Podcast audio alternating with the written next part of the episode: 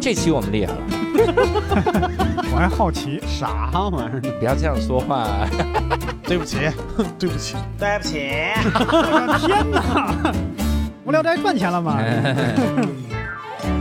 Hello，大家 好，欢迎大家收听这期的无聊斋，我是教主。呃，刘少，文文，哎，这期我们厉害了啊，哎哦因为首先我们录到了两百期啊，就是谁能想到我们这个节目能录两百期 啊？ 啊，其实我们没想到。想到吧？其实我们想到了，其实我们想到了，我们都囤了一堆节目啊。哈嗯对只不过这期我们这个嘉宾很特殊，嗯因为我们做这个播客行业的话，我想考考两位啊哈、嗯就是如果说到播客的话，你会映入脑海中的会想到哪个哪个电台？那肯定是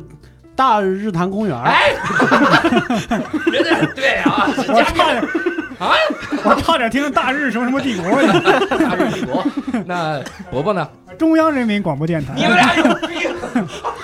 这节目怎么对不起办对 再说一喜个剧演员没有安全感。啊！啊，那我我就想起一个特别脍炙人口、耳熟能详、大家人民群众喜闻乐见的故事 FM。哎，哦哟，就是我之前一直在想，如果能有一天哈， 咱们能把那两位豪杰哈，就是故事 FM 和日坛公园儿，嗯能请到这儿来聊一期，嗯这期得多牛逼！对因为我们众所周知，这个行业的头部嗯是日坛公园儿、故事 FM、嗯，无聊斋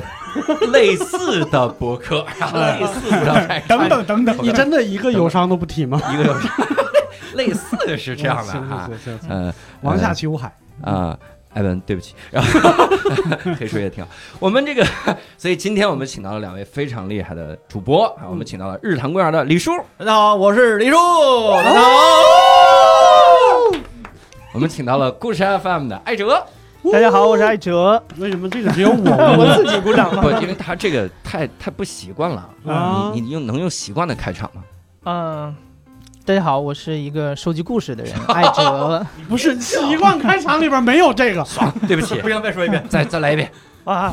我都紧张了，你知道吗？别紧本张来我不紧别张紧的。张。啊，大家好，我是故事 FM 的主播艾哲。非常高兴来到无聊斋，因为之前就听过这档节目，然后因为我我自己特别喜欢这个呃单口喜剧嘛，嗯所以像刘洋、刘那个还有那个六兽还有博博之前一直是我的偶像，然后偶像邀请我来，我这次感觉特别特别的荣幸。啊一个小问题，刘洋是谁？我咋回事儿？啊教主我以为一个留学生回国了呢。刘洋了啊！艾哲老师说话的时候没有背景音乐，我特别不习惯。啊，而且他说后完面可以 配上。对，你给加一个，当当当当当当当，当当当，没事这儿个出来了。没事儿，咱们这个录制的这个环境啊，外边是个胡同，一会儿就有车经过，就当是背吧景音了啊。嗯关键是我总听完艾哲说话之后，我总想开始。嗯那个时候也是刚开始踏上这行，就开始自述 了，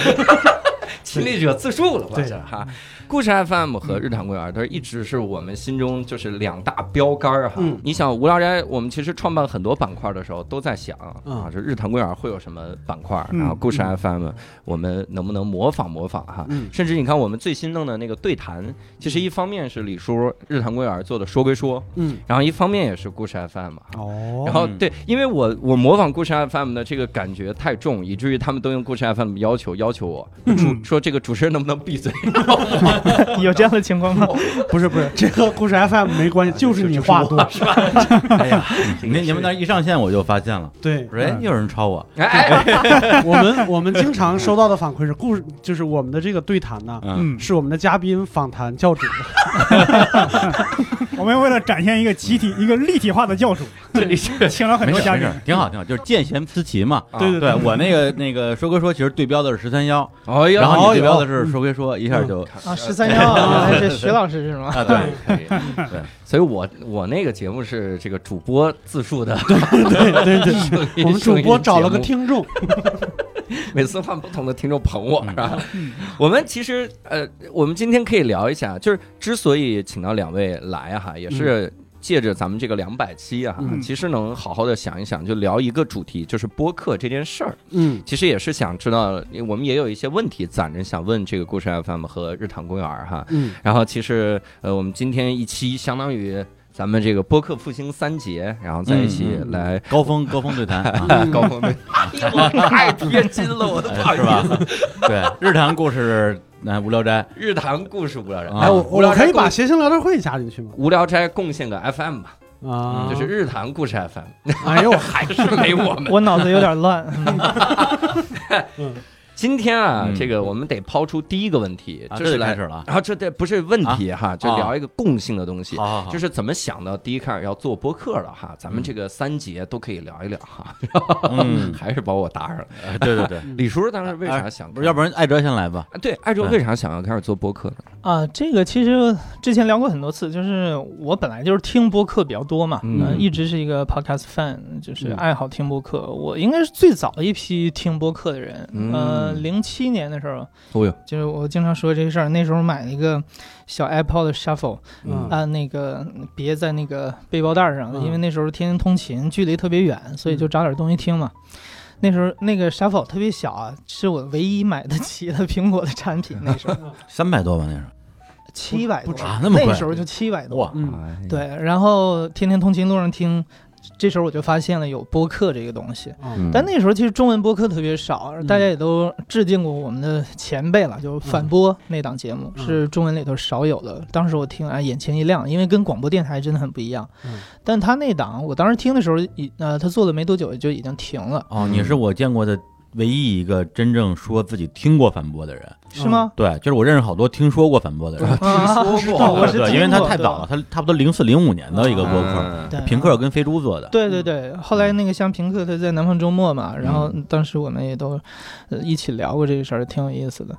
然后那时候，因为我自己不是一个音乐爱好者，说实话嗯不太听音乐，然后那时候就发现播客这个东西，所以呃因为中文节目又不多呢，就听英文比较多。其实那时候主要是学英文啊，嗯像经常听一档节目叫 ESL 呃 Podcast，就是 English as Second Language，嗯学英文。后来我真正发现它的魅力的时候，其实就是听 NPR 的一些节目，嗯像那个 Planet Money，像 This American Life 这些。嗯后来就是呃，不可怎么说呢，就拔不出来了。嗯每天上班的时候一定要听。后来我就想，为什么中文世界没有这样的节目？那时候我一直在外媒工作嘛，嗯就外媒的一个好处就是我天天到处去收集各种故事。那个外媒选题无禁忌啊，你随嗯 那便个时做。候是是是，嗯对对，然后但是中文世界里你没有一档播客说不过去，就是说那个就是 storytelling 类的叙嗯事类的。嗯然后我那时候就有这个想法做，但其实一直到二零一六年，嗯、然后那个我们办公室那个那个主任啊，就是那个外国记者，他嗯辞职了，然后办公室陷入这个。停转的状态，就是哦我相当于天天白拿工资不干活儿那种人，天哪，这样有大半年的时间，你知道吗？嗯那段时间让我非常的焦虑。你光拿钱不干活这个事儿，我觉得有点说不过去。啊，说不过去吗？ 而且，尤其是我觉得啊，那既然没有人做这个叙事类播客，那嗯不妨我先试一下。嗯，然后那时候就做了呃一档叫《爱哲电台》的节目，对、嗯李叔知道这，么朴实的名字，对也很自恋。不 是，就好像有有另外一个节目叫《教主的无聊斋》一嗯 样。哎 我们可把名儿改了，我对我发现，其实很多 podcaster 刚开始做播客的时候，都用自己的名字来命名，嗯嗯就是一帮自恋的人最喜欢做播客。嗯啊、然后 呃做了大概七期，后来就是因为我跟大洋工会这头的那个黄老师我们认识，嗯 后来他听了我这档节目，觉得非常好，然后、呃他之前没有听过嘛，然后邀请我来大洋工会来创建一档节目，嗯那我就把爱哲电台相当于 copy 过来，然后做成了故事 FM，、嗯，嗯就这么起来的。嗯，故事 FM 这个名字比之前那个好多了，嗯这个其实要感谢大洋工会这个黄老师，就是嗯他因为是老媒体人，真是看嗯问题很精准。他说：“嗯你起名字啊，最好起一个啊、品名即品类，啊大家一听这个名字，立刻就知道你这个要讲的是什么东西。哦 啊，你别呃半天说《无聊斋》是什么东西， 哎，黄老师举的这个例子是吧？开玩笑，开玩笑。对，就这，我们因为要把“教主的”这三个字儿去掉，还打得头破血流。纷纷要表示加上六兽的， 对，教主六兽勃勃的无聊斋，哎呦我天哪，这光念下来都费 一行显劲示。不了，折行 了。这折行还得讨论谁的次序，这是对，哎， 对，还差还最差终揪是儿。最终是六兽的伯伯，教主就完全没了，是吧 挺好。哎，李叔是为啥做播客呢？最早，最开始做播客其实特别嗯机缘巧合啊，因为那时候身边的好多的朋友都已经在做播客了。嗯对，因为我自己是做传统媒体嘛，嗯所以有很多传统媒体和音乐圈的朋友，因为我以前是音乐记者，嗯对，然后那个时候我的呃认识的一些哥们儿姐们儿们做的电台，包括像三角龙、嗯坏蛋调频，嗯还有后来贺鱼的民诗音乐，嗯呃，包括糖蒜。对，嗯那时候其实都都认识，嗯对。然后坏蛋调频的那个五三五五就池正勇，以前我们俩是一块儿做演唱会的接活儿的，就是他，嗯对他负责那个一些那个搞定甲方，我负责搞定媒体，就是嗯做这种演唱会宣发的。嗯然后航帆广播的 D 梦以前是呃设计师，嗯对我之前还在做曹芳经纪人的时候，曹芳有张唱片叫《比天空还远》嗯的整张唱片的那个 CD 的设计是他设计的，哎呦嗯对，所以都是然后那个三角龙的小贤，还有那个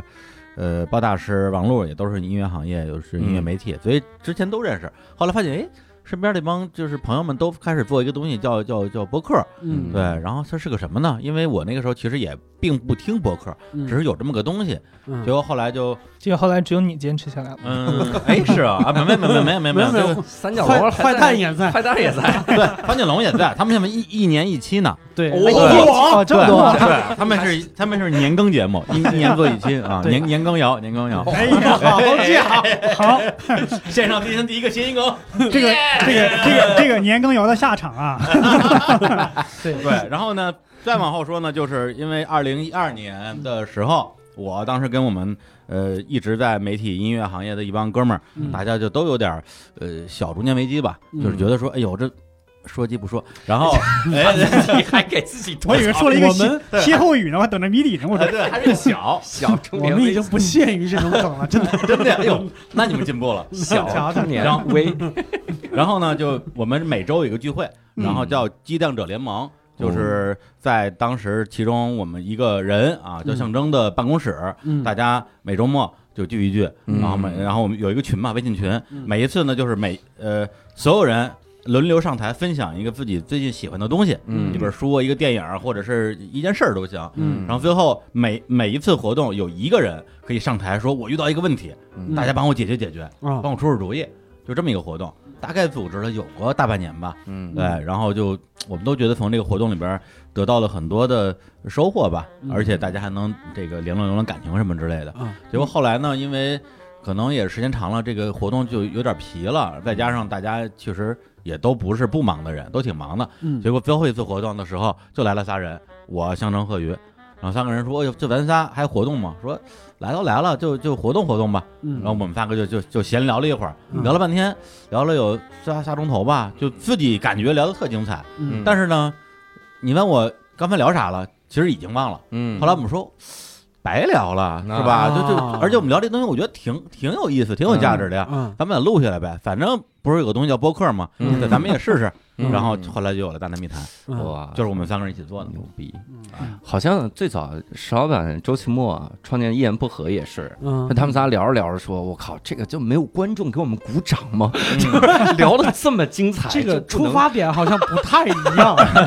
还是有一点点微微微的偏差，对但是他也是这么嗯是想。这个对这个故事，我已经很多年没有讲过了嗯啊，因为这故事都留给象征去讲了。哦对，因为因为我因为我讲不合适，啊，对，今天就把这把这个非常尘尘封了很多年的故事再拿出来重新讲一讲，感谢感谢，挺有意思的一个爆料啊一个一个缘起缘起啊！原来精竟然是因为自己容易健忘，这个东西对对对对，真的是做这了样。对，所以那时候我们经常说一句话，就是说说那个就是老觉得自己老了之后回忆起自己年轻的那些呃时时光吧，嗯在担心想不起来，所以想录个播客，把自己年轻时候的一些傻逼的想法录下来，嗯老了之后听嗯。当时确实就是那么想的。哎对，哎，这个事儿我觉得东东强老师坚持的特别好。他每次跟人聊天的时候，都是聊天之前先停，都从兜里掏出一电容麦来，啊先放中 间。啪谁敢跟他聊啊啊？录音器？对，嗯这他真这样。对他回头起诉你， 他以他以后就就就靠这发财了，跟 你说，财务自由就靠这个了。真的真 的特别吓人。没准太他吓人现在了也是靠这个，哎，哎呀，那你你们做了播客之后，会有一些比较印象深刻的这个听众吗？嗯，有可能是那种负面的印象深，有可能是正面印象深哈，或者印象深的，一想到，比如想到听众，就能想到哦，听众啊嗯，哦，听众。这个倒是蛮嗯多的。嗯，你像最近我们有听众跟我联系说，你们有几个员工？我想给你们打赏十万块钱哎啊，就哎是呀每每个人都分点儿。啊，然后我说 不用不用，我们现在还没到要 靠打赏活的地步。嗯，嗯、他微信你没删吧？啊还 没删，我们三还个没员。删工，等等我 们过段时间觉得人家员工少哦 他他想不想打赏其他电台？这个 呃，回头我问一下，对，就这样特别热心的听众。呃，其实呃，更加让我印象深刻，其实我之前说过这个小故事啊，就是我们播出过一期节目，讲那个呃，这个城市流动儿童的，嗯然后采访了一个流动儿童，后来这个孩子在节目里说过，他特别想学画画，嗯然后我们有一个呃听众啊，就是我们听众里头画画的人特别多，就有一个是游戏原画师，嗯然大后当家时就说听众里边都特别多。啊，是吧？对对嗯很多人就是那个对喜欢听播客的时候画画嘛。对对吧对对对嗯对。然后他就呃说那个我想教这个孩子，嗯然后我们就。呃，从中从我就嗯嗯帮他们建立联系。嗯后来他们把这个呃，他教这个孩子画的画前后的对比又发给我们，啊，真的是改变了很多。嗯所以就是呃，听众跟我们的这个讲述人之间会发生一些很有意思的这种化学反应。嗯嗯，嗯，如果是以艾哲老师这个印象深刻的听众的标准，嗯我们没有。 按照老师提的比较高， 先提了一十万块钱，真是，啊 然后第二改变人生，不是我这十一万一万块钱也没有，一千块钱也没有啊！没有啊， 你们经常有打赏对，吗咱？们这这这种这种这种攀比，这这这对那没我没法聊我了啊。这个没法别聊。变成这个。对反正我我因为我是觉得，呃，哎，我觉得这个可能跟你们正好是有一个很大的区别，因为嗯你们是的，你们你们是双重身份，嗯你们既是一个播客的一个主持人，又是脱口秀演员，嗯所以你们有大量的机会在现场看到你们的听见众。到嗯对对，但是我们几乎没有，嗯对我们平均一年一场线下活动，嗯现在活我动们也嘛没有。嗯，对，然后嗯跟大家的那个交流，其实也嗯不是说那种说像你们这种啊，台上台下大家可以一起玩梗啊，嗯甚至上像闲聊是吧？还可以嗯共同去创作一个东西。嗯我们跟听众其实始终是保持着一个挺远的距离的，嗯对。而且像艾州说这个打打打十万块钱啊，这这嗯当然听上去是一个很很温暖的事儿，嗯，但但你真给我，我肯定也不敢要，是吧？对对对 对，嗯所以其实比起来，就是说我们我我们从听众身上得到什么，我个人其实更看重我我们给了他什么什么东西。嗯对，所以有时候我们会呃定期的或者不定期的有一些征集呃听众留言的这些节目，嗯这个东西其实是我特别喜欢的，嗯因为我喜欢听大家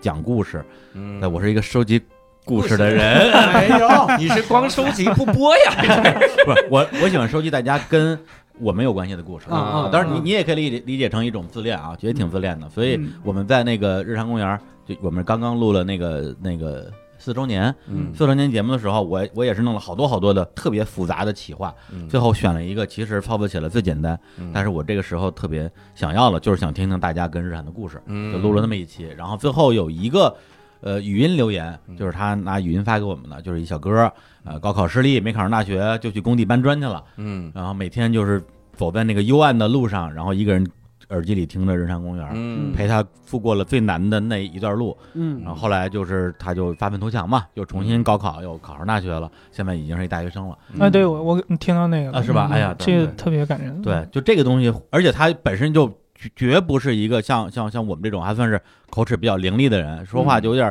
吞吞吐吐、支支吾吾。嗯对，就是显得他的那种那种那种情感就尤其的真挚，嗯就让我觉得我们的节目就是在我们完全意想不到的地方影响到了一些一些就是普普通通生活着的人吧。嗯这个这个事情会让我觉得特别的没来感，嗯对，没来感，嗯对，是因为我们听众里头，其实嗯跟日坛之间有很多重合的听众。那我我们其实播出过一期节目，是嗯那个讲那个呃留守儿童的母亲，哦，呃，那个女生，呃，因为我每次采访之前，我都会问一下嗯她是怎么知道故事 FM 的，从日坛公园知道的。啊，然后就是经常听日坛公园，就跟我说日坛公园对他们的陪伴啊，嗯真真的是嗯就是成为很多人日常当中一一个好朋友这样的感对觉。，嗯故事 FM 是我们在日坛里边，就是就说免费，或者说我们就是本能的，呃，想要给他打广告，打的次数最多的一个。嗯对，感谢每次在节目里边说，哎，我们这个呃，除了日坛之外，也有一些其他的播客可以可以推荐啊。别人说故事 FM，就是嗯每次都说，因为他因为我对故事 FM 的整个的内容的品质，还有他关注的这个众生相吧，嗯，对，里边可能会有一些比较可能会引发争议的一些话题，甚至一些人。但但我嗯觉得那个是打开、打开窗户看世界的一个很好的一个一个窗口，而且这个世界里边更多的是聚焦在人身上，而且嗯是很多的人可能是我们很难请到日坛里边再来聊的人。对他跟日坛某种意义上，我觉得是是是是擦肩而过是不一样的，不就是就是这个，我觉得很互补就是不一样的其实，嗯是不一样的。嗯对嗯，教主老师，你看人家，我啊，我这哎你怎么在日坛混不上个广告呢？我一直巴巴看着呢，我 就是我们就只能在无聊斋提提闲聊，然后再闲聊提提无聊斋，我们互互相那啥。嗯我内卷反正内卷， 对，咱们互相凑一凑。咱们的播客受众，我们我们的播客受众跟故事 F 播客受众有一丢丢，稍微有一丢丢不一样。嗯我觉得可能喜欢听故事 FM 的人会觉得无聊点吵，尤其是对不起，会觉得我 吵，会觉得我吵，哎会觉得我吵。没有没有，其实我经常听的那些，你像美国的一些播客啊嗯，它呃经常会在结尾的时候啊放一个呃就是一种 stand up comedy 这种，哦哎就特别多嗯。所以其实嗯，当你们开始做这个的时候，我觉得这个降维打击，你知道吗？啊 说脱口秀的人，这天生就适合做播客啊。你看人家这夸人嗯夸嗯对的，啊，我都想跟他说说我故事了。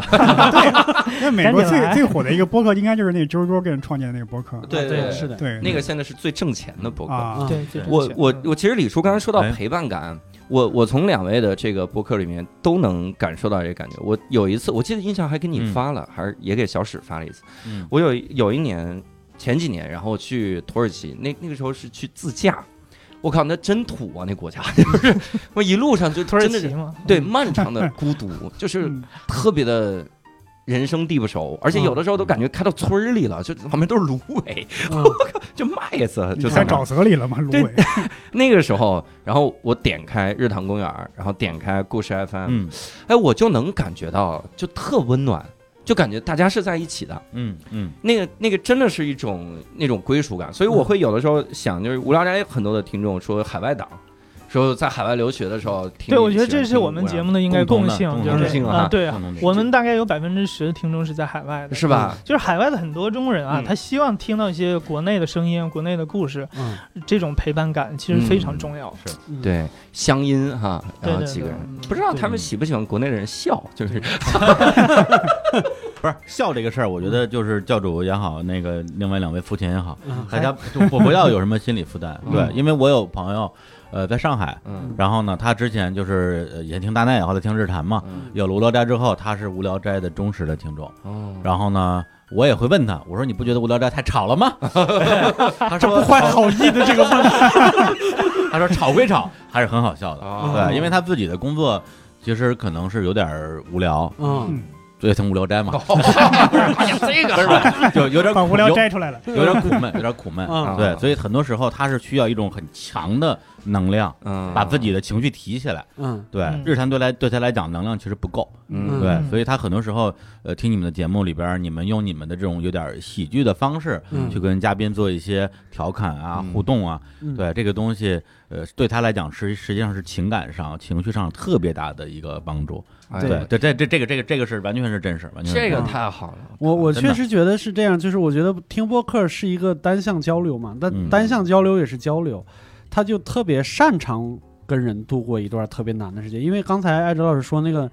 呃，还有就是说那种陪伴，或者是说最难的时间，我其实特别常听到这个词儿，有很多人给我发私信什么嗯之类的。嗯嗯，我印象特别深，就是有一个人说说每次打开无聊斋的时候，他就感觉他就坐在我们仨旁边，嗯对哎对，呀这就就那儿你们看现在见了吧也坐着吗？对，现在也坐着呢。太吓人 了这其实就是那个感觉，他也不用说话。尤其是我，我以前听说好多，比如说像什么抑郁症患者什么之类，他本身就不愿意交流，但是他可以听人交流。嗯是那这件事情，我觉得是，我觉得是我最有意义的一个对一个一个对初衷之一。嗯，没错，但是这个也衍生出一个问题啊，嗯正好我今天请教一下、嗯你们经验丰富，哎，就是因为我做播客时间那么长，我做了嗯七年多的时间，嗯，导致有大量的人，嗯就是不夸张的说，是听着我的播客长大的，嗯对他听了很多年，嗯所以呢，他对我特别了解，嗯但我对他特别不了解。嗯他偶尔真的是撞见了，因为我们也很少办线下活动，嗯经常就真的是大街上撞见了，或者看演出撞见了，嗯对方就很热情的过来跟我聊，嗯，我总有一种我在暗处，他在哎说反了，我在明处，他在暗处的感觉。 对对对，我我会特别紧张，啊，对对，就他对我全然了解，我我对他嗯我对他一无所知。嗯对你你你你们遇到这种情况的时候，怎么让自己能够放松一点儿。因为我们我们的频率会更强一点儿啊我们做完播客之后，然后一去演出，对他啊们就来这个玩对啊播客里的是梗啊。嗯而且，尤其是最早，因为我我在新东方的时候，也是到处去培训啊会有很多人就是他觉得我这听了你很多场培训，嗯我都能跟你玩梗了。啊嗯 第一开始的时候会感觉就对方有一点压力大，直到有一天我看到一个这个朋友圈儿，嗯然后我自己压力放放轻松一点，嗯就是我们有一个听众就说说就我我每次听这个三个人聊天，就觉得跟他们跟朋友似的，对对对跟他对们对，特就是熟。就是这感觉。但哦是我又觉得我冲上去之后特打扰他，然后特嗯苦闷，然后怎么怎么样。嗯我我从他这个角度一想啊，嗯我就觉得如果他那么纠结的话，那索性我还是就就啊操，以后就说，哎，这听众啊，大家多多听，哎呀，操停下来，停下来，买票了吗？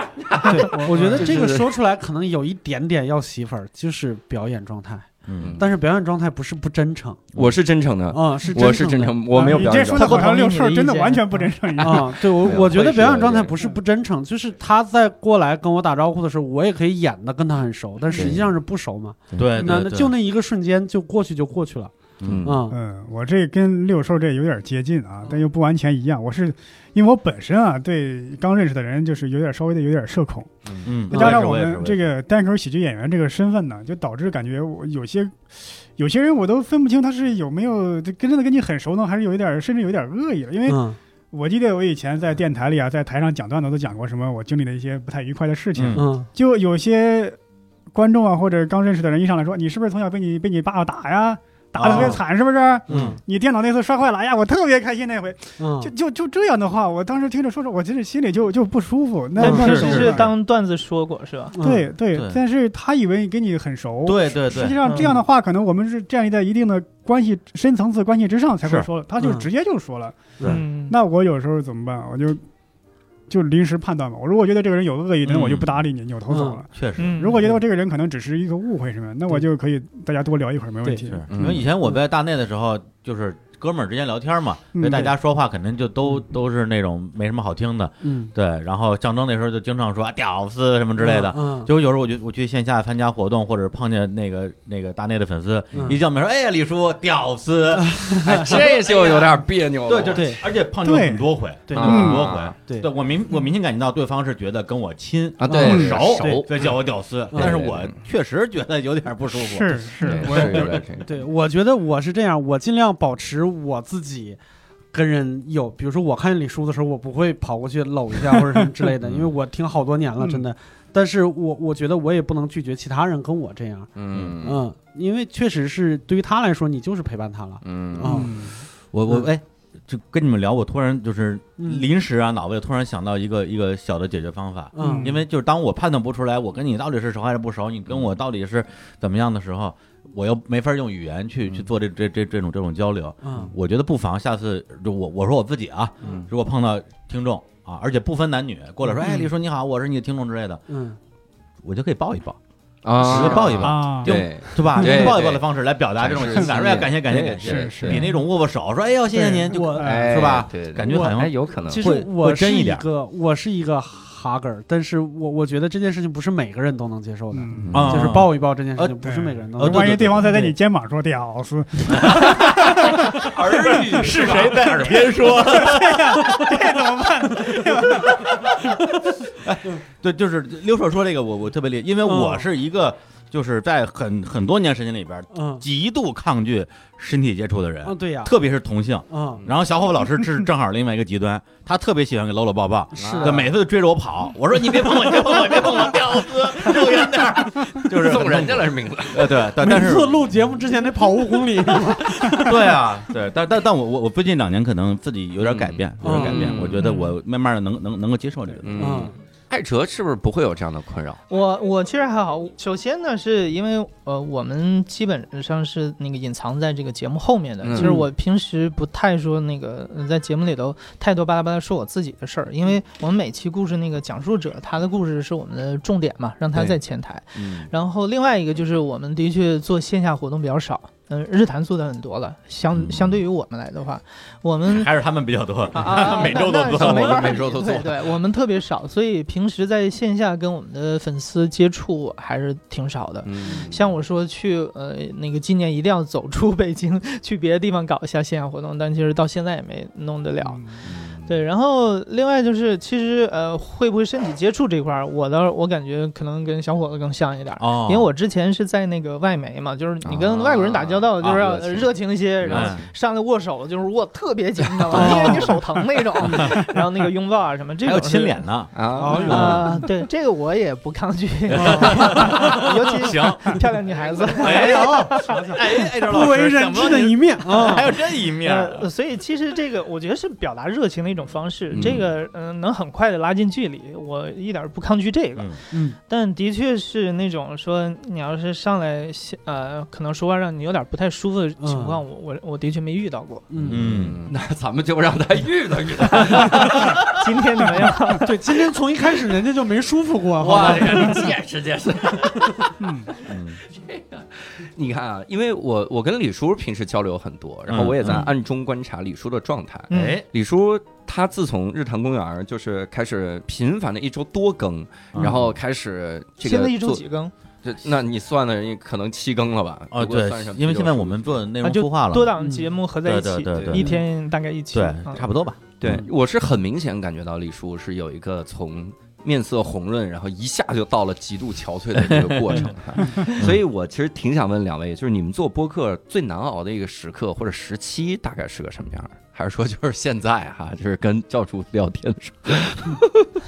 我其实不觉得特别难熬，这嗯个词倒一直没有蹦到我的脑袋里。嗯就是做这事儿，我一直觉得还是蛮幸运的，就是一直做自己既擅长又喜欢的事儿。嗯那个，我之前不是采访徐子东老师嘛，嗯然后那期节目在结尾，我放了他那句话，他跟我说，呃，他上课的时候教学生说，那个你们找工作啊，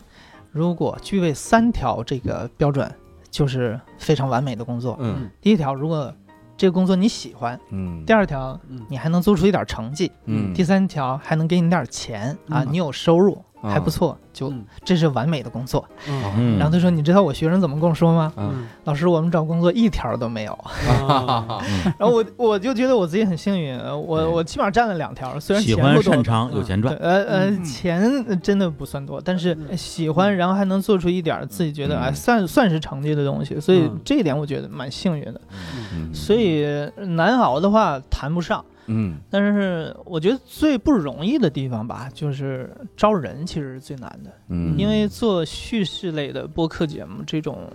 这种形式吧，因为以前在中文世界里比较少见。嗯 这样样的现成的人才没有，所以嗯你要、你要去呃去找一些底子不错的人，然后慢慢的培养。那这个过程其实是挺熬人的，嗯所以到现在，你像故事 FM 一直说。呃一直保持在三更，其实我们希望变成四更或者更多，嗯这样新的节目我们就可以收费了，啊就可以活得更好一些了。你们前两天还停更一期，你当我没看 到？你可以变成三更里边有一期是付费 的，也可以， 对，这样因为很不好看嘛，啊本来就是一周三期是免费的，然后你突然哎这期不行了啊，你得掏钱了这，得掏一下啊，这 不太合适啊。我们希望那个增增值节目来收费，哦。嗯但是到现在我们这增值节目也没做出来，就是因为这个团队呃就一直保持这个规模嘛，嗯不能很快的扩大，嗯这是我们现在可以说有点小瓶颈的地方。嗯我觉得艾哲老师说的那个点挺对的，就是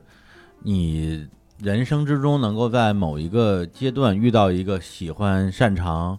又能够帮自己赚到一点钱啊，就能养活自己，就是简单说句，你不用再去找一个班儿上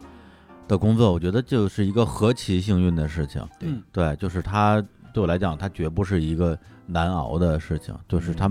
从底色来讲不是那样的一个底色。嗯而且对我来讲，在日坛公园儿或者说在遇见播客这个东西之前，我认为我的人生是非常失败的。嗯对，虽然之前也做过一些所谓的能拿出来说的事儿、成绩，但那些事情最后，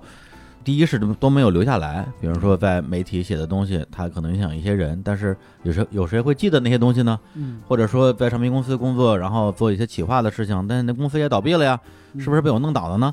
对自己其实会对自己有很多的怀疑，然嗯后这这段我很了解。呃哦对对对黎叔当哇时一把鼻涕一把泪的跟我讲了，哎呀，对这这这就是艾哲老师的魅力所在，嗯对，因为我至少在当时那个状态，那个是一六一七年，咱们录的那次。对，一七一年，不，应该一八年，一八年， 18一八年年，对。嗯我那个时候还，我觉得我我并不是一个很很能够把自己打开的状态，对，嗯但是就是被艾哲拉进他们公司的小黑屋，还真是的小黑屋啊，嗯就像你们公司那厕所一样黑。 我刚上厕所的时候，发现哟，你们厕所可这是以啊故事，故事 FM 的标这志是我对们啊录音的地方。就是我我我进厕所，因为那屋特别小嘛，嗯只有一个坑儿，嗯我把门关上，我没有开灯嗯，像一个忏悔 室，我当时就痛哭流涕，我 说哎呀，我过了，我的。旁边有个小窗户打开跟你说话， 坐在马桶上跟我聊啊，对对，当时真的跟艾哲聊的就是痛哭流涕，嗯真是真真是痛哭流涕。对，所以我觉应该得感谢信任的。啊是是是，不，但但是如果说。艾哲只只是打开了我一个人的这种心扉，那嗯可能是我那天就是不知道碰哪根弦儿了，但是嗯他打开了那么多人的心，我觉得这个就是艾哲的能力，对能力、嗯对功力吧。，很多时候我觉得他可能都不是一个技巧，是他这个人，他就这样啊的人，对对对对对，对对吧？是的，对，大家看着他就想忏悔，长得像神父，神父的一个人。下次应该穿笑声也神父不的奇衣服。怪，对，一会儿下哎，你这有点太这句句戳心，这是。一会儿把他下楼关在你们那个厕所的 隔壁那个小窗户，我们来厕所忏悔有灯啦，忏悔。明灯艾 哲。哎呦把我，录音室改装成教堂，所以就是对我来嗯讲，那播客拯救了我，播嗯播客拯救了我的人生嘛。嗯对他是我这辈子可能就是遇到了最最最牛逼的一件事儿，而且关键在于，在我最难最难最难的时候，嗯，这个世界上没有一个东西叫做播客。嗯对啊我做梦也梦不到未未来会产生一种叫做播客的新的媒体形式，它将拯救我的人生。嗯，对，啊如果我要等不到，那可能我他妈就自杀了，哎呦对对吧？咱们说的严重一点，嗯嗯对，但是对嗯可能希望就在眼前，但是你不知道，嗯是吧？所以我觉得这个大的方向肯定是一个好事儿，嗯，对。但你要说这个用用的哪个词儿来着？煎熬还是什么？难什么熬呃难熬。对嗯，我觉得其实最难的就是达不到目标嘛。嗯对，就是很多时候只有你有你有一个目标，你有一个目的啊。咱们无论是说的平一点儿，还是把它包装成梦想啊、理想啊的东西，你你发现自己有可能做不到的时候，那这个肯定是非常非常让你觉得有有压力或者困难的啊。这个教主应该很有心得，嗯，就是比如说有压做力，有压力，，嗯，对，因为刚才其实你就是一直在那个呃自黑嘛，啊、嗯自嘲嘛，说哎呀这个大家就说我要抢话呀，大家就说我这个笑声很奇怪啊，嗯对，这个就是你一直以来做播客。你会看到的一些东西，你在乎这个东西，因为你嗯在乎这个东西，所以你才会说，嗯，你是用用自嘲的方式来来给自己排解这个东西，嗯对。但是它是不是能够真的解决你这个内心的对这个事情的一个不安吧？嗯我觉得它，我觉得未必，它可能需要一个对更更深的。那对我来讲也也一样，嗯，对会有这样的东西。对，嗯那我们问一个轻松的哈，哎其实问一个这个，就是问两位，你们其实最想做的一个话题或者是一个形式会是什么样？嗯这个我其实挺想请教请教。就比如说，就它肯定局限于一些个事情嗯没法做。我我给你举个例子，我我其实我们一直想做一个什么形式，就是我们仨像那个那个当年有一个什么。就锵锵行天下，嗯嗯就其实就是他们仨去旅游，然后嗯对逛一会儿，嗯拍个 vlog，然后坐那儿聊一会儿，逛一会儿聊一会儿，坐逛一会儿聊一会儿。 哎，李叔他们做过，嗯，我做过吗？你们不是去像沙特约啊、旦日本啊，对对对，约旦呢是直接在约旦录了一期节目，呃但那不还是音频嘛？对就是我啊你想们。做视频的是呃，吧？对，不就不只是音嗯哦频、视频或者各种各样吧，可能那种，嗯，甚至比如以后弄个 VR 啥的，就咱们坐一起，就 感觉主播真的是跟你熟了，嗯 就坐你旁边 聊，更吓人了。更吓人。嗯，对这个这个我我我可以先说，我嗯嗯有一段时间最想做的节目就是故事 FM 这样的节目。啊，哦就是一八年我上他节目前后，嗯，我先是上上了艾哲的节目，然后他要来我们这儿做客，嗯然后为了，因为我之前其实也没有听那么多期啊，嗯但是为了就是跟艾哲大家能聊得更好，我听了，呃，就短时间之内听了几十期吧，嗯就每天就是上下班儿，然后骑着自行车就听，嗯真的是有时候骑着自行车就能就是哭出来那种，因为那些故事都特别好嘛。嗯所以当时当我心产生了心里产生了巨大的那种神圣的那种媒体的那种使命感，嗯说哎呦这个节目太好了，我也要做一个。嗯，对，当时的心态还真不是说，嗯，别人要有我也要有，而是我嗯觉得这个事情如果只有艾哲一个人做，可能还不够。我觉得一个世界需要没错更多这样的节目，嗯甚至我当时我在招聘的时候，都会跟每一个就是想做内容方向的小朋友嗯说，我们接下来也想做故事 FM 这样的节目，嗯然后作为我们的一个目标，我们连我们连样片都录出来了，嗯我们连样片都录出来了啊 但是最后好想听， 啊，但是最后但但最后还是没有没有做成，所以我们那个。以做这类节目为目标招聘进来的小朋友，后来就去了故事 FM，对， 他觉得我们他觉得我们不而且行，而什么不是且而且第一成为那个我们队的伍主力 的主持人，哎呀，啊日坛是一家猎头 啊，那接下来聊跟故事 FM 的渊源。所以说到，所以说到底，为什么为什么没做出来，就是因为我们真的不行。嗯，对，就是说，就说到底，就是说，我说为什么大家见家见家哲就想哭，嗯看见艾哲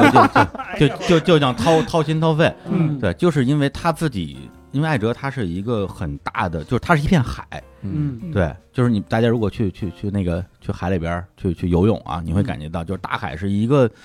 就是没有边界的，嗯它能够吞噬掉所有的东西，你的所有的情感，对，包括你你往海里吐口痰，嗯一秒钟就消失了，因为海里撒 泡尿，自己喝了一，瞬一对 对我都对吞了，这么配合吗？哎对，拿海蜇比成海，他妈还得撒尿，这不太好， 撒个野尿，没有人知道。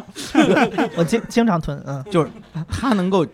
你觉得他能容纳你所有的东西，而且哦你不会觉得他会，他因为接纳了你的所有的一些负面情感，嗯嗯会让他变得不好，你没有这个心理压力。嗯，对，这就是艾哲他天生的这个这个这个容量，嗯我没有，我就是一个小碟子。嗯对，就是你给我倒一碗水，我装下了；你不要倒第二碗水，我就崩溃了。嗯对，因为我天生这个人就是比较脆弱，然后嗯共情心又特别强。嗯很多时候我不想共情，他他自动共情。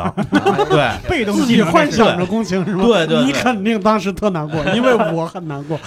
对对对对对对，所以我后来我发现，我做这节目对我来讲，可能会让我的状态变得不好。最后我对对对对对后来我发现我我我我可以听，我是、我嗯其实都别说我可以听了，其实我都后来我都不听了。 对嗯我连听他的节目，我都很多时候我都难受的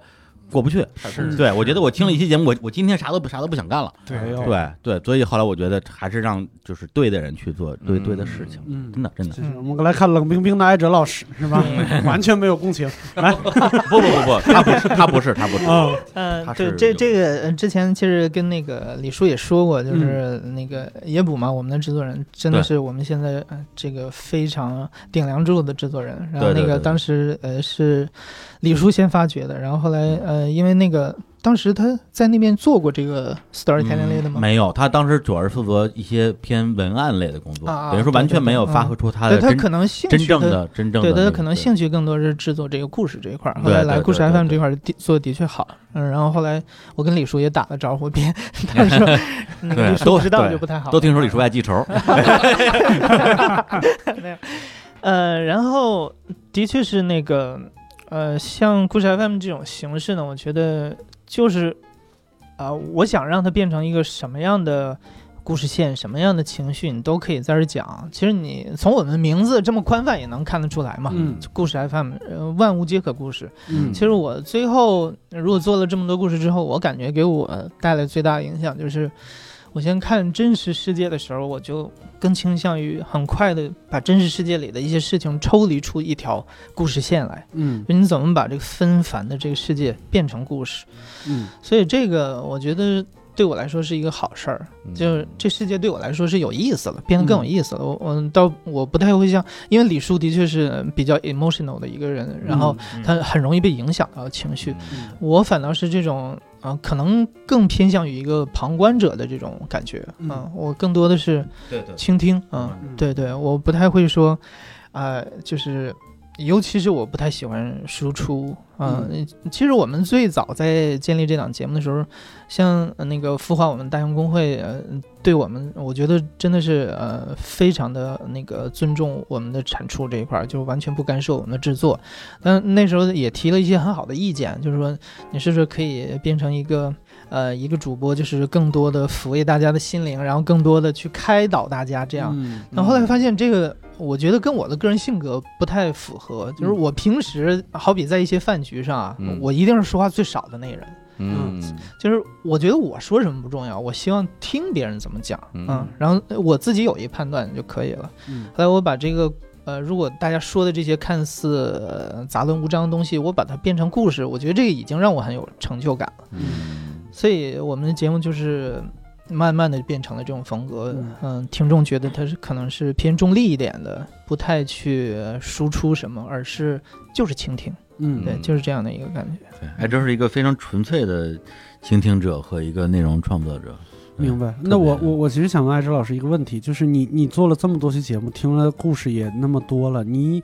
会在心里边有一个感觉，就是你看清楚某一些，比如说世界或者生活真相的那种感觉吗？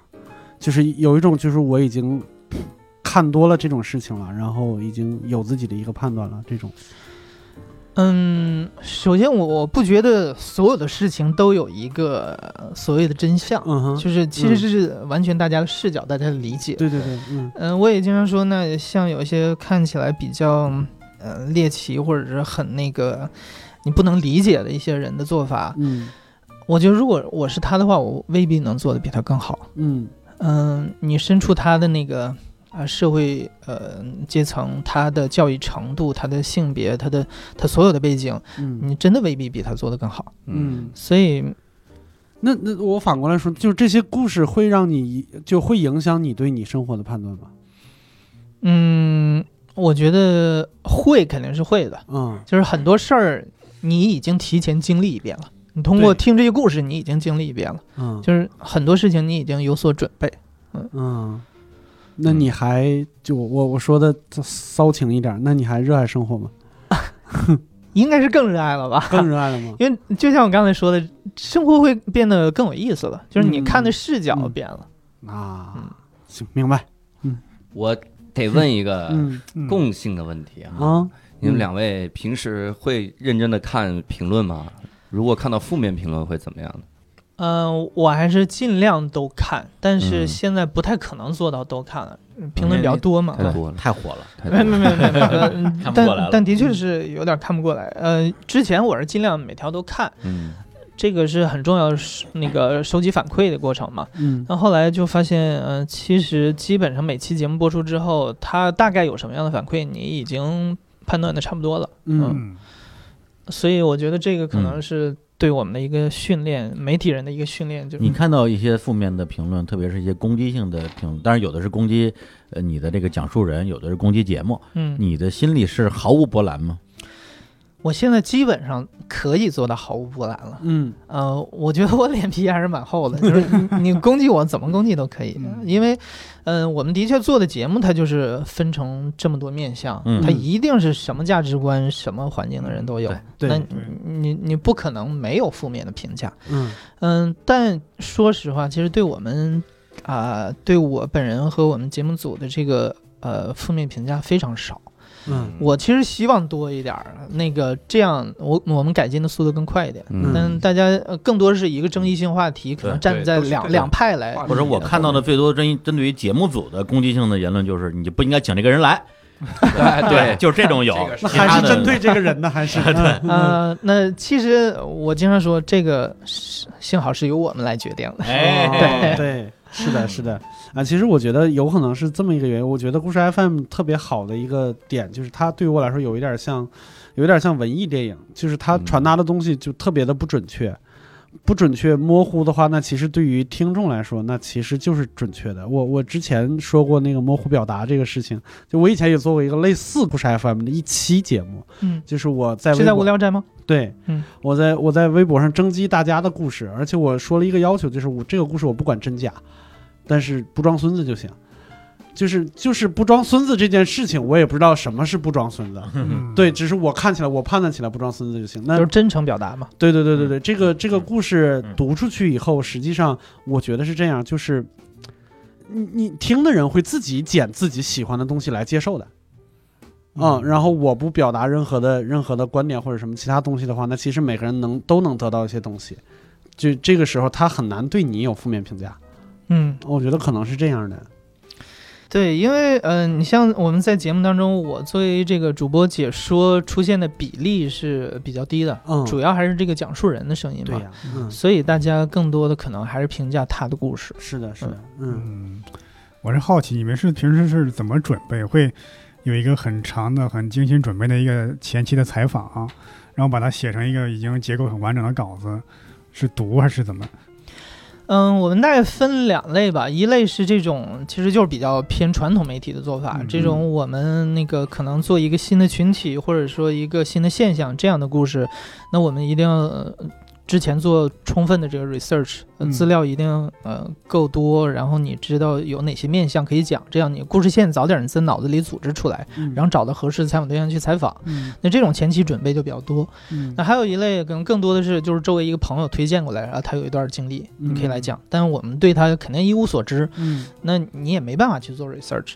然后包括我们现在一半以上的都是投稿嘛，就是嗯我们听众。嗯，那这种投稿过来，除了投稿他描述的那几几段话之外，我们对他也一无所知，你也没办法去做 research。嗯所以这种情况基本就是来了就聊，聊完之后看情况嘛。嗯嗯，嗯所以分分两种。因为我看这里边儿有有时候我看我真的听个听的感觉就像一个纸媒上的一篇文章一样，嗯对，其实我们的做法更偏向于传统媒体的做法。对嗯，而且有时候你看有你的话，有嘉宾的叙述，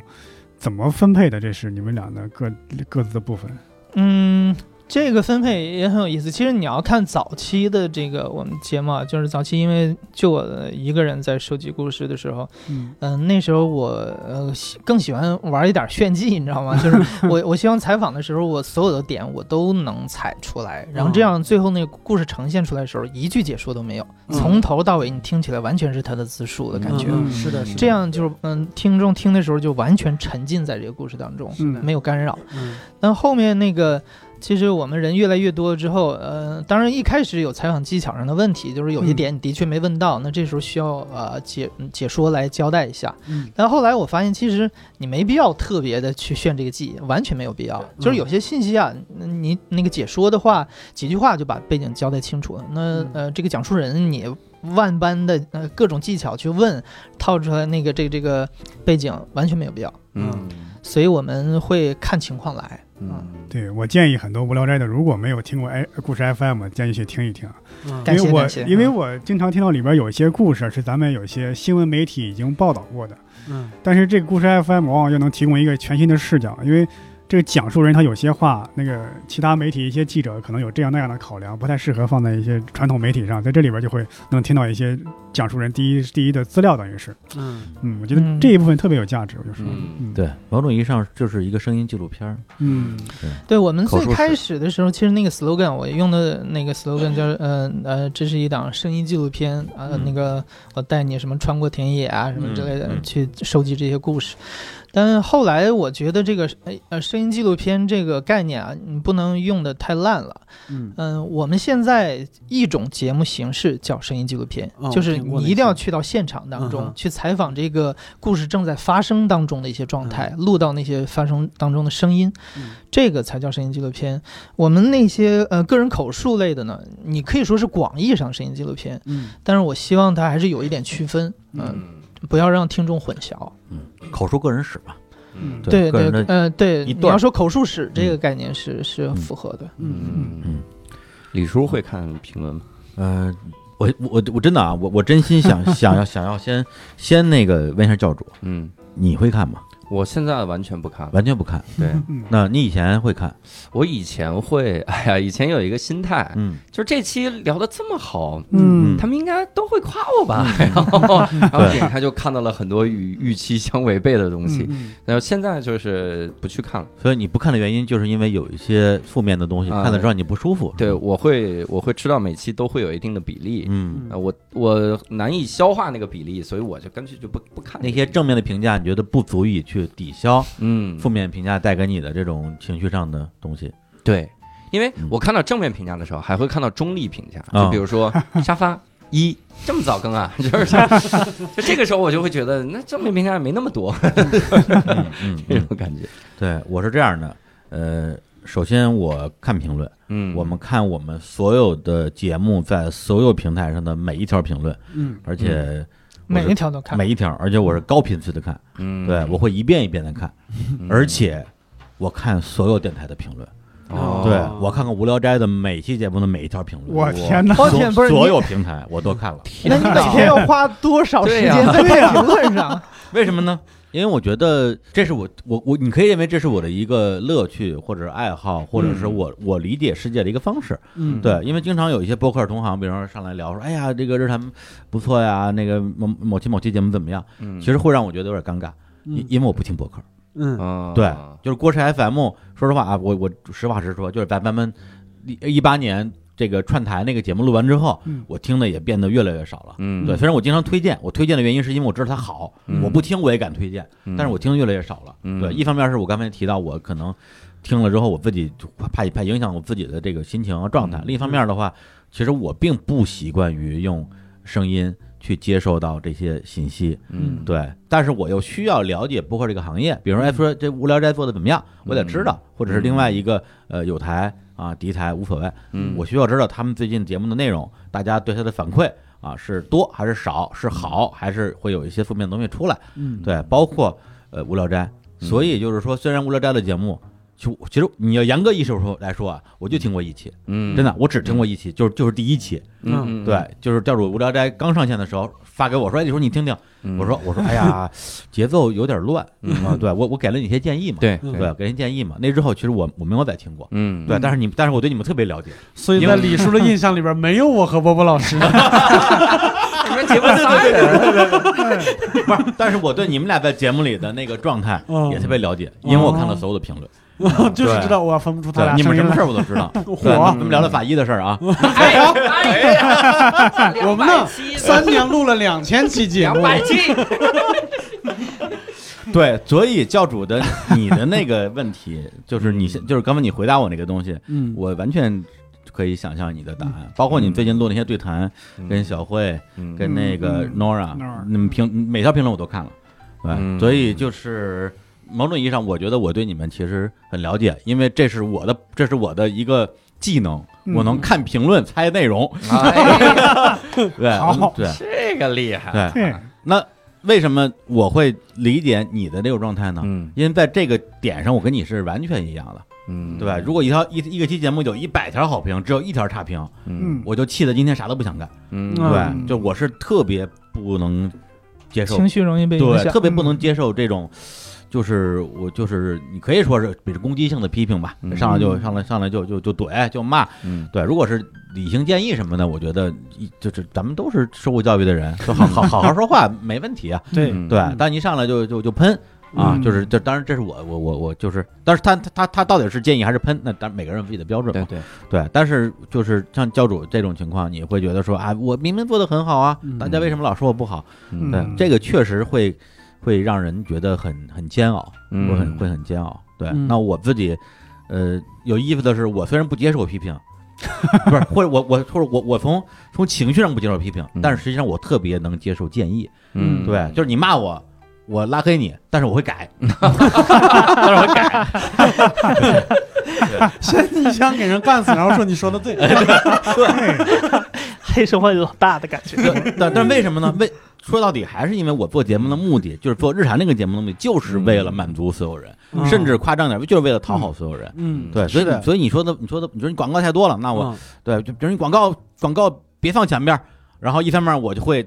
这个回对方，我说嗯我们也要生存啊，嗯对吧？你上班你你上班你不拿工资呢吗？对啊，我们接广告怎么了？我们广告的节目比我们的普普通节目还好听，嗯对啊，嗯你你能不能将心比心呢？嗯对，然后默默的我们把广告片头也给取消了。啊， 对，其实我会改，是对嗯典因为型的嘴硬心直，那 是，对，所以其实我嗯就评论这个东西对我是非常非常的嗯有有有必要的一个东西。嗯然后，当然正面的评论我也会看，他也会在有的时候给我一些很好的情感上的一些负一一些些支，持，对一些支持吧。嗯对，所以关于关于就如何消化评论这个事儿，咱俩可以可以单聊。嗯 但我觉得你刚才提到这个点，其实评论这个东西，我觉得我们应该呃，就是分情况的去看，嗯包括像片头该不该出现广告这一事儿。嗯，那我我个人觉得这是应该的。啊那我们做节目的人，我们要生活呀、是的，那片头出现广告，这是理所应当的事儿，因为片头嗯是很重要的一个位置。嗯对那你你当然要呃就是满足我们的这个啊、合作伙伴，然嗯后去去宣传这些东西。那我们这是收入的一个来源。如果你听众能接受，那就接受；如果嗯你接受不了，你不是我的听众嘛。嗯，这个理都在这儿呢，理一定是这个理。对，就是我我当然觉得这个广告放片头，我放任何地方，这是我的自由嘛。嗯，对，但是放片头这个事情会让有些人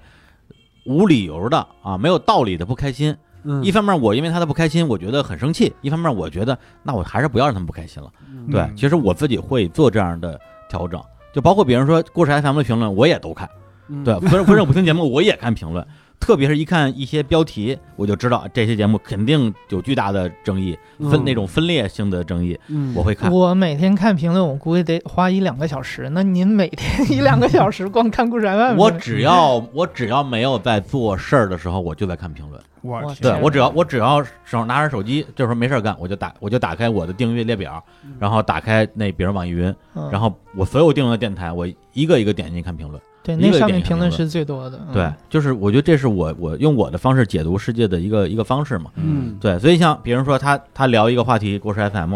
呃，我预测到评论区一定一定会有一些人发表一些很让我觉得不适的一些留言。嗯但如果按照按哲老师的理解方式，就是说这个世界上就是有这样的人，也就是这些这些评论会让他产生这样一个结论，嗯这个结论就是这个世界上就是有这样的人呢。嗯而我的感受是，这个世界上他妈为什么有这样的人？ 越看越生气，越看越生气，越看越生气，嗯就是这种这种感觉。嗯对嗯，对，明明这个节目跟我一点关系都没有，嗯对吧？对吧？嗯对，是是这种感觉。所以我为什么最近把微博都卸载了，就是因因为微博上的全是那些。对我卸载微博的心情跟你不看评论的心情是一样的，嗯，因为我觉得微博上就是那些就是恶的东西、丑的东西、嗯脏的东西太多了，对嗯是对更多的，已经把我就就像就像那种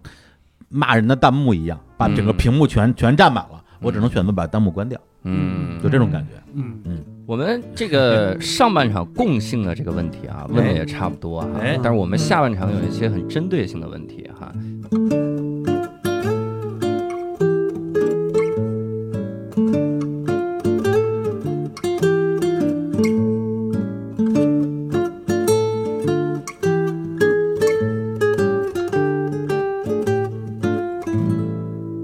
好，哎呀，我们终于回到了下半场哈、其实之所以回到下半场，就我们说是回到了，啊大家以为是这个一个就是中间休息了中一间小会休儿息，大家啊喝了对杯对水，哎原来这一喝就是几周。啊我们其哎呀，实我肚里都装不下了，这对，很曲折，而且中间做了很多艰难的决定。这嗯这个两百期，我们先更二百零一期，先二百对零二期，对对对就死磕啊！我们就是一个死磕非常好的企划， 是吧嗯 非常好，这个企划很 成功。我们在 PUA 听众，你知道吗？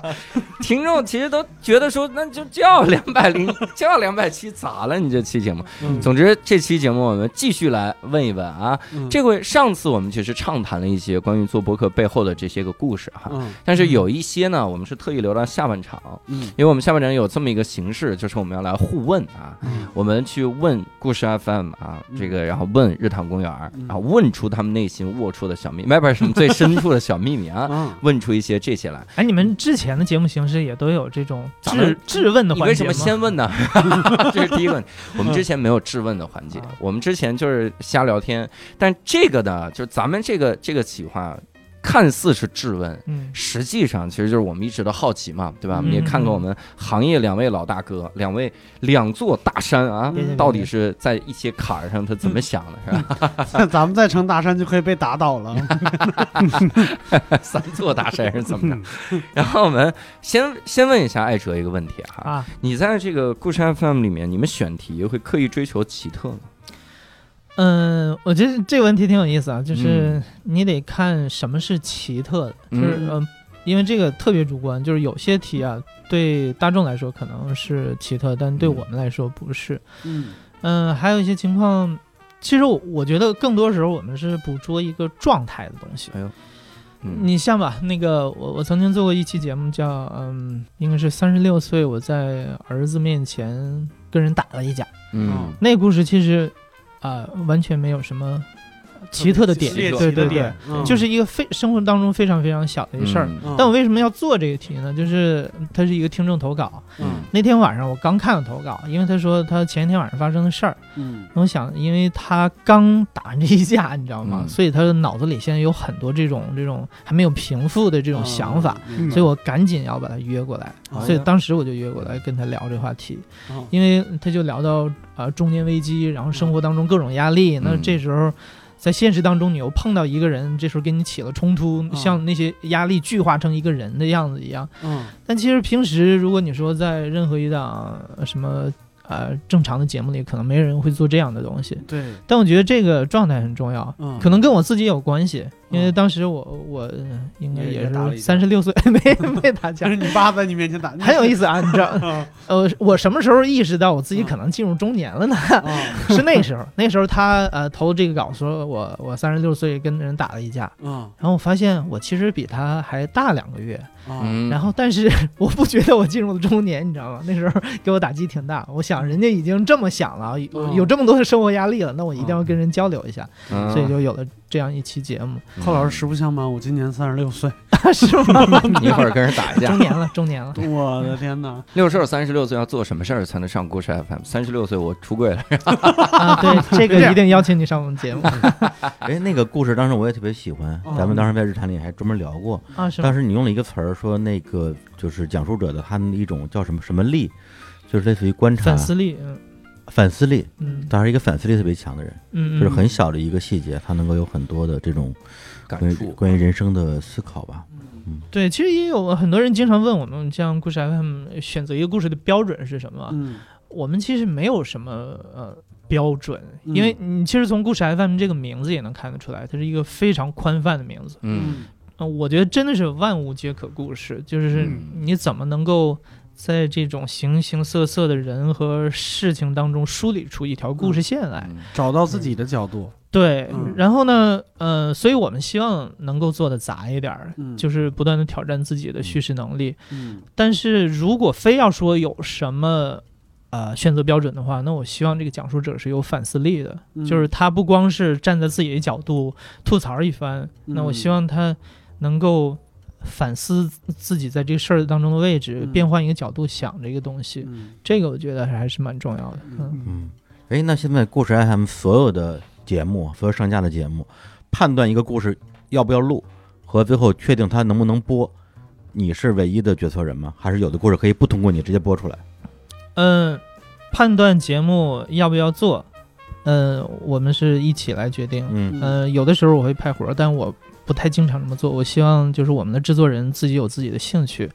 但是判断一个节目要不要上是一定要我决定。嗯，嗯，那判断要不要录的时候，比如说编辑报选题，报完之后是你要你要同意再去录，还是你不需要你同意，他们可以直接先录录了再说？一般大家我们每周一都会有选题会嘛，大家都会在选题会上给我报一下。那我会判断一下这个故事呃有趣程度怎么样。嗯呃，一般情况下，如果一个题，呃，我们反映可能大家都不是特别感兴趣，但这个制作人他很有信心，然后他也非常想尝试一下，嗯那我还是鼓励他去做一下，嗯因为我们想能拓宽一些讲故事的这个思路嘛，嗯嗯，挺好，挺好。嗯，嗯，特别像一个编辑部的一个模式，就对对，主其实编从这一点上，我们编辑部的故事，对，是我们我们是有点偏传统媒体的做法，嗯嗯，对，其实都都都差不多吧。就是我前两天我介绍一采访，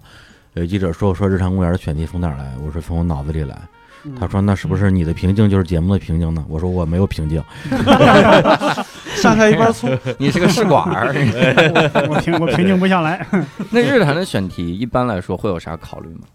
就是拍脑门儿，不哦好意这是思拍。脑门儿，对我有两期挺挺惭愧 我的我觉得特别拍的，就特别体现拍脑门儿这感觉。哦，突然想聊聊张洪亮，然后这期还是想聊聊张洪亮，这一看就是拍出来的。 我就就是想聊张红亮，是想聊聊张洪亮。对对对，那你们会有任何的这种选题，比如你你觉得很好，但团队有反对吗？说这哎也不太行，会有这样的。呃，我觉得艾哲那边还是一个比较标准的编辑部的模式，嗯，就跟你做微信公号，包括以前嗯传统媒体其实类似的，嗯报选题，然后主编说哎这个做那个不能做。嗯对我们这边儿，因为可能从一开始团队特别小，嗯就是一个两两两三个人的团队，嗯所以我们习惯了把所有的比较核心的业务集中在嗯就这两三个人的手上嘛，嗯也就是从呃确认选题、前期策划、录音剪辑，对，就是全在我跟小伙子基本上我们两个人手上，嗯所以到现在其实这个模式没有一个特别大的本质上的变化，嗯对，所以到现在基本上选题还是我们俩自己想的。嗯对，很少，就既既没几乎没有出现过说团队提一个什么建议，我们来录一录，嗯也没有也不太会出现一个东西我们提出来团队不同意这样的可能性啊、嗯因为我们在这方面其实老实讲不太需要团队的。嗯对对，因为本身我们更新频次也没有像锅甩饭那么高，一嗯年也只不过就算是六七十期吧。嗯，对，就是自己的脑子其实够用。嗯，哎，那这样的话，李叔有没有过那种就是这个拍脑门儿拍出一个感觉特别好的选题来，然后发现自己没能力执行？有会有有这种有有有这你说这就挺有意思的，就是啊我们前段时间接了一广告，嗯呃，接了好几个广告，嗯然后每周都有广告，嗯然后就就很痛苦嗯啊，就是因为会挨骂，嗯对，一定会有听众说，哎，你最近怎么怎么是七期是广告，周周是广告，你就不能有点正常节目吗？嗯，我说那我们得来几个猛的节目插在广告节目中间儿，嗯让我们的听众大家心里平衡平衡，嗯比如一广告。来一秒叔，再来一广告，再来一小史，嗯大家心里不就哎觉得说啊行吧，忍了忍了忍了忍了。其实其实我是很很在乎这些东西的，嗯结果呢，前两天给那个那个小史打电话，我说我说小史过来录一期呗。小史说，哦我这忙着装修呢，我这过两过两天办办婚礼了，我这实在没空。咱们咱们下个月，我说行，嗯我要给淼叔打电话。淼叔说啊，我现在在贵州呢，这开车旅行呢，我这也录不了。我也马上装修了，给小史装修呢。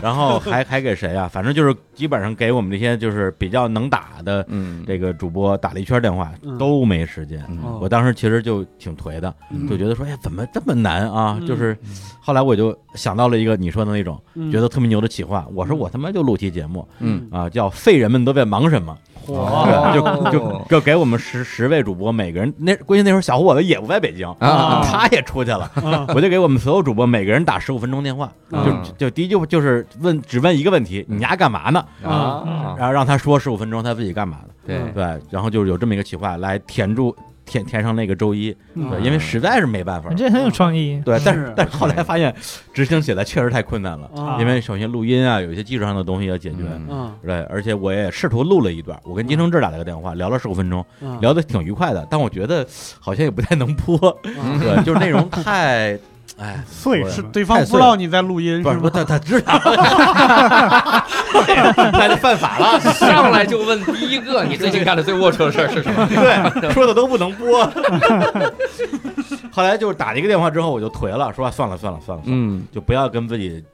较那么大劲了。嗯后来那个周一，这正好当天，就是也也是因为当天我录了一期，我觉得没有那么好，嗯但是也还不错的节目，就是聊那个重返墨西哥那一期。嗯哦对，我觉得这期哎，他的这种能量啊，嗯哎大概能站住周一了，就就这么着吧，对就没有再跟自己较劲。就是这个废人们都在忙什么这个企划。哎对，呀，但是当时我想出这个企划的时候，其实嗯是特别兴奋的，说我他妈真牛逼，我都 就逼到绝路上，我能想出这种主意来。 这个这个的确牛逼，像那个特别像韩综，嗯就韩综好多的 PD 他们就是这样的，最后他们在玩啥？你像那个那个无限挑战，嗯他不是被被下下车了嘛？然后大家都下车了，然后那个他当时的那个 PD 就做了一档节目，也是现在就是国民级的节目了，叫闲着干嘛呢？嗯他这个是干嘛呢？就每次给刘在石一个任务。第一开始是传递摄像机，就跟你那有点类似了，嗯每个人都拍自己在干嘛，嗯然后每个我再给下一个人，给你，你也要拍自己在干嘛，嗯哎，剪出来之后大家就觉得还行，还可以。后来就开始给布置任务了，就让刘在石，比如说他后面还有各种接力，让刘在石自己打一段架子鼓，嗯打的特别难听。嗯 但是接下来我找一个特别牛的这个音乐家，给他配一段钢琴，然后再找音乐家，然后想办法给他再再怎么样，最后形成一首歌，然后让刘在石在现场再打这个鼓。嗯 他还记得他自己怎么打的吗？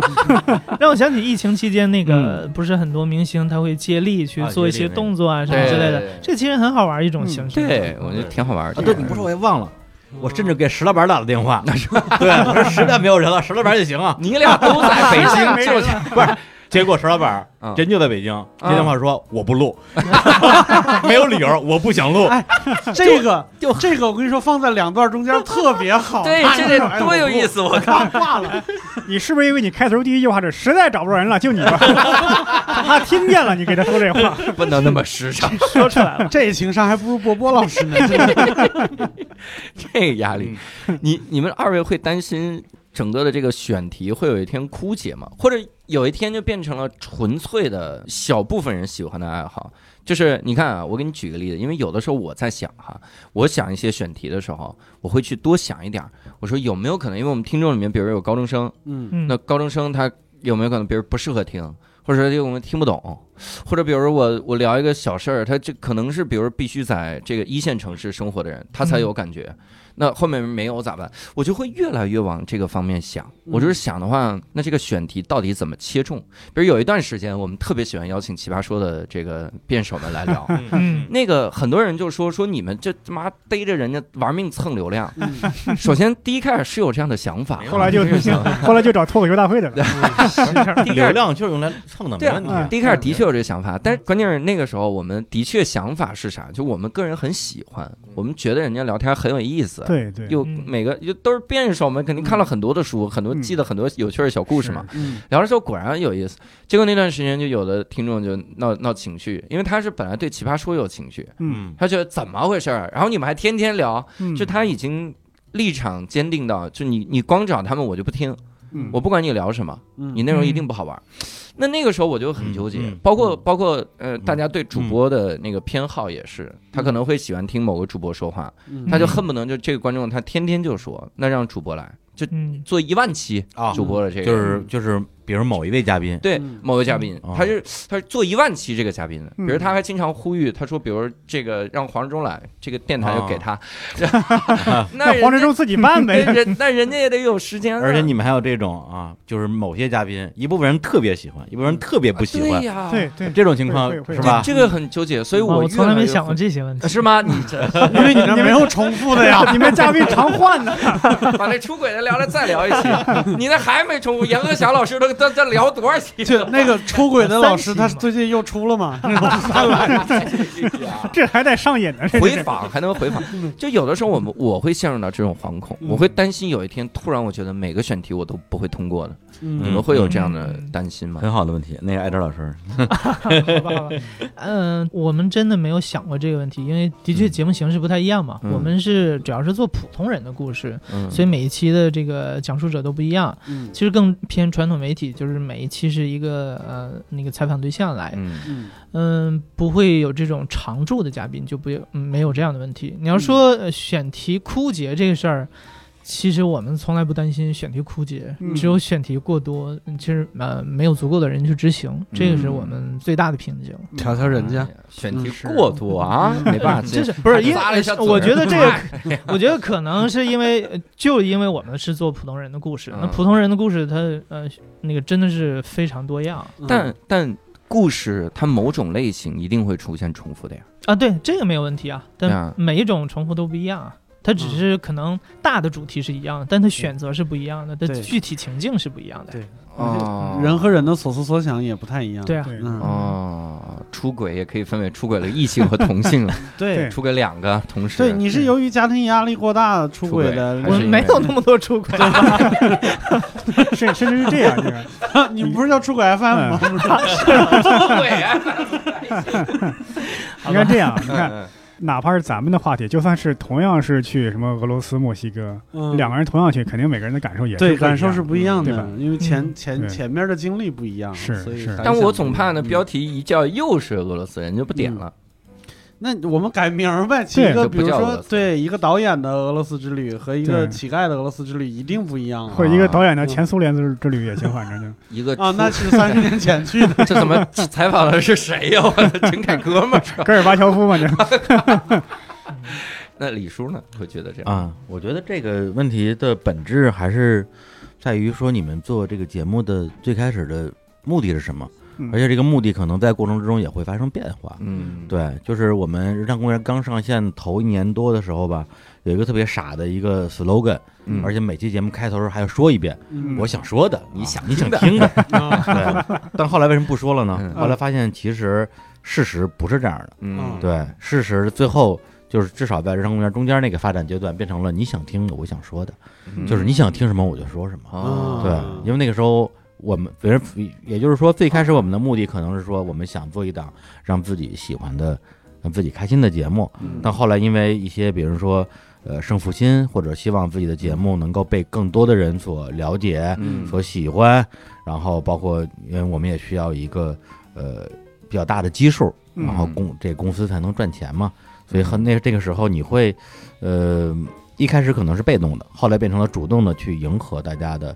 一些期待。嗯对，其实当然这里边不是说呃没有没有底线的迎合，嗯对，就是说你你点播啊，嗯并不是这种，而是说，哎，那我们本身有那么多人气的嘉宾、嗯的主播，什么淼叔啊、小史啊，嗯包括就是我们我们几几个主打嘛，嗯对，嗯封封封建封建迷信，嗯杀 人放火，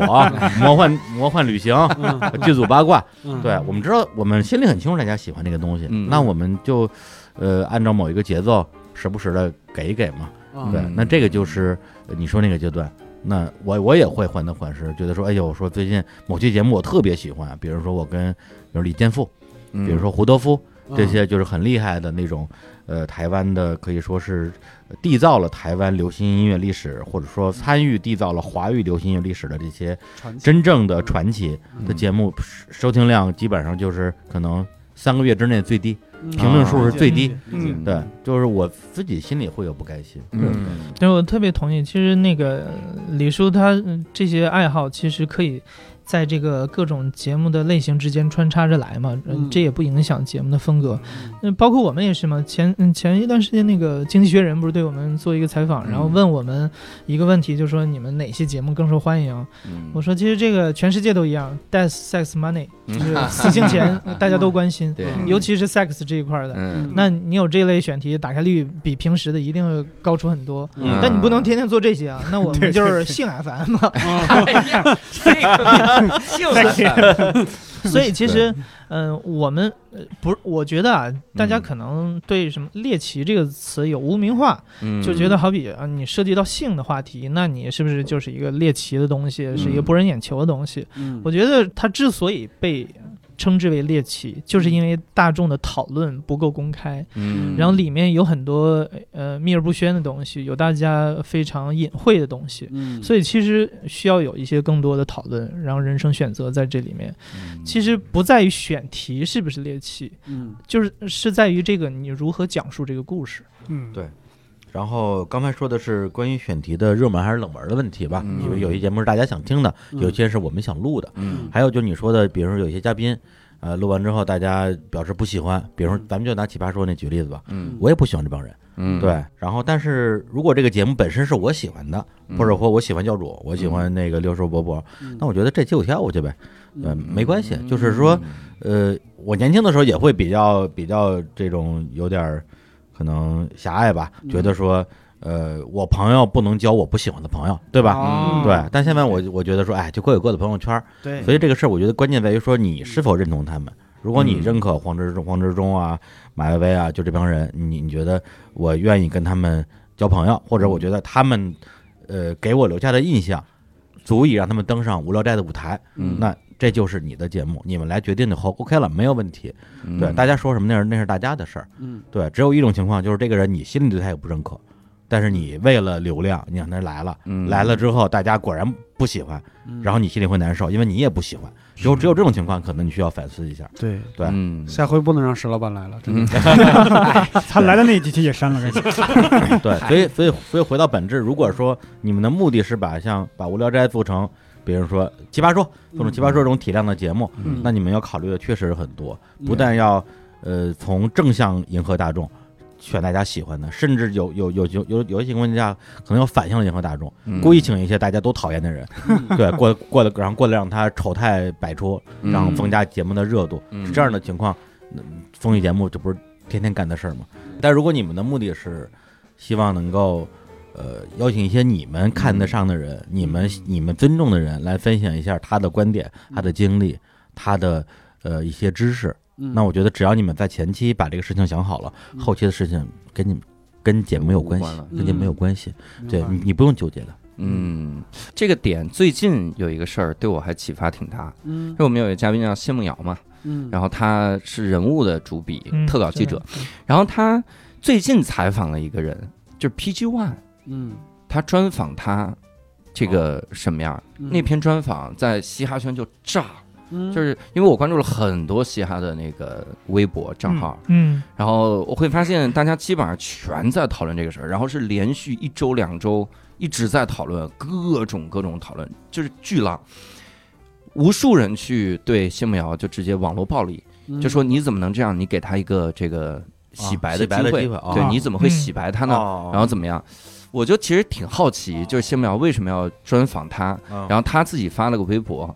因为他就是好奇，他想知道在深渊里的人到底是怎么样。哦，嗯，我说我靠，就这个对我其实启发挺大，嗯因为你你说得挺好专访他，这是一个绝对吃力不讨好的事儿嘛。嗯你花费了那么多力量，你肯定知道有人会骂你的，而且绝大百分之九十九人会骂你。嗯那那个时候，你要不要满足自己的这个初心啊？就是他就是一个完全好奇的人。我我后来思考他这件事儿，我其实就在想，他如果因为一些事情拒绝掉，就是他比如因为这些舆论的压力拒绝掉采访 PG One，他拒绝掉自己这份好奇心，嗯，他一一旦这个口儿开了，他以后会越来越拒绝的。我现在就有点怕这种了。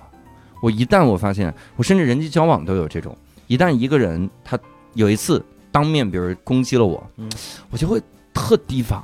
尤其还是身边的朋友，你不能说一下去叫拉黑得了哈，那种你就特提防，处处提防，就嗯整个你对他的看态度都改变了。嗯嗯，就会有这种感觉。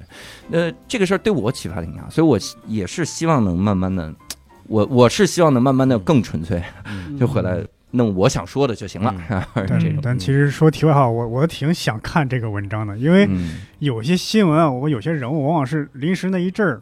报道之后，这个人消失了，你嗯不知道后文了，你不知道下文了对，嗯没有人在跟踪了。对，现在尤其是现在网络时代，这样的事儿越来越多，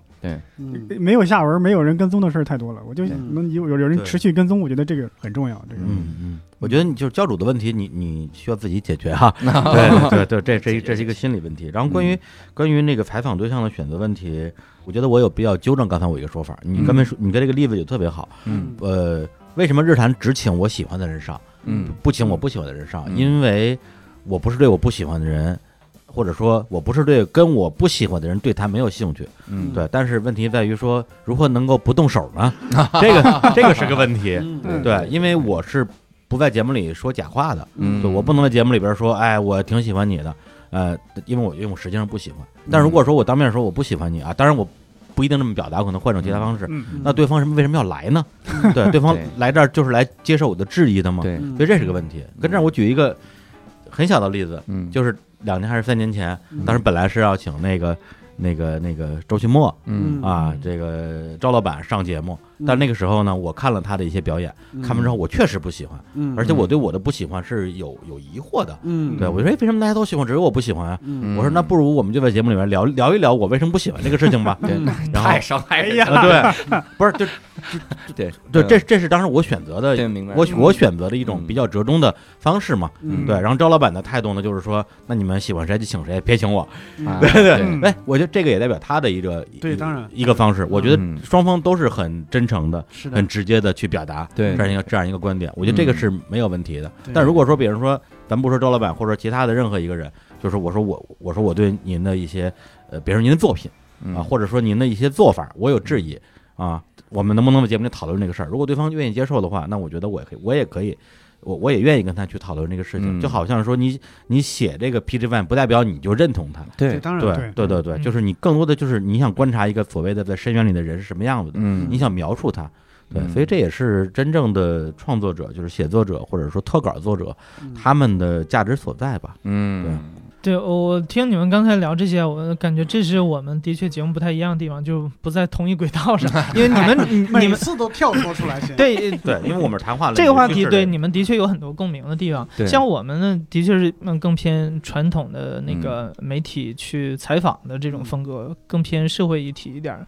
嗯和那个你们这些更偏文化议题一点儿。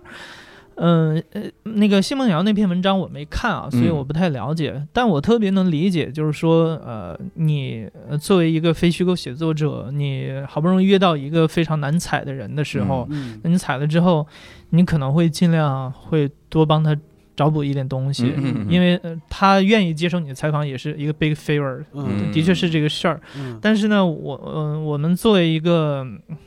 一个一个制作人、一个记者，你其实也要时时的自省一下，就说嗯你到底够不够公允，到底够不够中立。是嗯但这个真的是非常非常难把握，是呃对因为我没有读过他那篇文章，我不嗯太好评价。嗯嗯哎，那篇文章，那篇文章最厉害的就是，他是直接让 PG One 自述，嗯就我就我就不嗯访谈了，嗯那就啊自，述那我嘛觉得这是比较合适的，对这个好嗯，这个好对文字。版故事 FM，嗯对，就就是你版比你较没好有太多嗯记者自己的东对，西，他就不是他就不是说说这个人他怎怎么背影对一个关上门落寞啥的自述就好，因为如果你按照那种人物侧写的方式，嗯呃，就给写作者留下了大量的加戏的空间。嗯是是之前有过一篇非常有争议的这种人物特稿，就是一方面那稿子流流传极广，嗯嗯绝对是破圈了的，但是嗯后来也有很多的这种反弹的意见，觉得这个作者本身的发心可能是有问题的。嗯那篇文章叫《惊慌庞麦郎》，哦，你刚刚一说，啊我我对都想起来是是这是个这篇了。对嗯哦对，经书写的嘛，嗯，对会有这样的问题。是对，嗯其实其实我我特想问艾哲，就是，嗯、所谓的说嘉宾观点不代表本台立场，嗯这个事情到底怎么去拿捏？因为比嗯如说我们做谈话节目，嘉宾观点理论上也不代表我们主播的观点，嗯但我会认为，只要他提出一个观点，我没有现场反驳，某种意义上，我认为就就就代表我觉得没问题。嗯，啊，对，所以如起果码是纵容他了。，对，所以嗯嘉宾在节目里边如果发表了我觉得我实在不能认同的观点，我要不然我就真的现场反驳，嗯要不然我把它剪掉。否则的嗯话，我觉得这个东西就就代表了我同意，但我不同意。嗯对嗯嗯嗯明对白，对，那你们播出的时候，很多的就是内容啊，或者是嘉宾表达的一些观点吧，实际上都是相反的或者冲突的。嗯，那么也是我看也有评论区有人说说，哎，故事 FM 居然请这种 人过来过来说什么的，你们代表了一种什么样的价值观？嗯对，嗯会有这样的东西。那你怎么判断这个所谓的本台立场呢？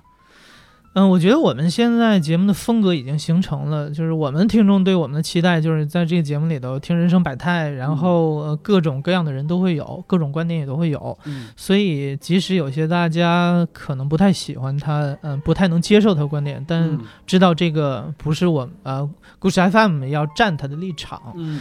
嗯，但是也的确，呃其实作为一个节目制作人，你不太可能说完全的呃中立到不偏不倚，你一定会有自己的好恶。本台一定是有立场的。没有、嗯没有没立场的媒体，这是不存在的。嗯所以当然有一些非常极端的你，你不太喜欢的你会剪掉，这我们当然存在，嗯，都有的那本台立场是什么呢？故事 FM 的立场是什么？啊，什么样的故事你们不要啊？就就也也不这么问，就是你们你们你们想你们想播出来什么样的故事？嗯，我觉得首先还是要这个故事。首先，它是让大家听得下去，能听完这三十分钟，然后嗯紧紧的吸引住他的注意力。嗯他觉得听完之后呃有回味。嗯呃，我最希望大家呃有的一种感受就是听完之后，我感觉经历了他的人生，嗯这是我最希望达到的效果，嗯就是故事拓宽人生体验嘛。嗯嗯价值观方面呢？价值观方面，其实现在没有太多说跟我们观点严重冲突的这种。嗯这个其实我们可能在选择一呃要不要采访一个人的时候已经决定了。嗯嗯，如果有一点呃那个小小的不一样的话，这种是肯定是有的。嗯对，那就是抛开故事不够精彩和呃这个人给的东西有可能是假的之外，嗯什么么样的故事你们会选择说不要？这个得具体问题具体分析。嗯你像你像旅行类的，刚才咱们提到的，嗯啊，就其实我们收到大量投稿，说我去过多少个国家这种，那我们一定要判断说你对这个国家，嗯、第一你居住了多久，第二嗯你跟当地人有多深入的呃互动，嗯那、能发生多少碰撞，多少故事。嗯如果你只是说我。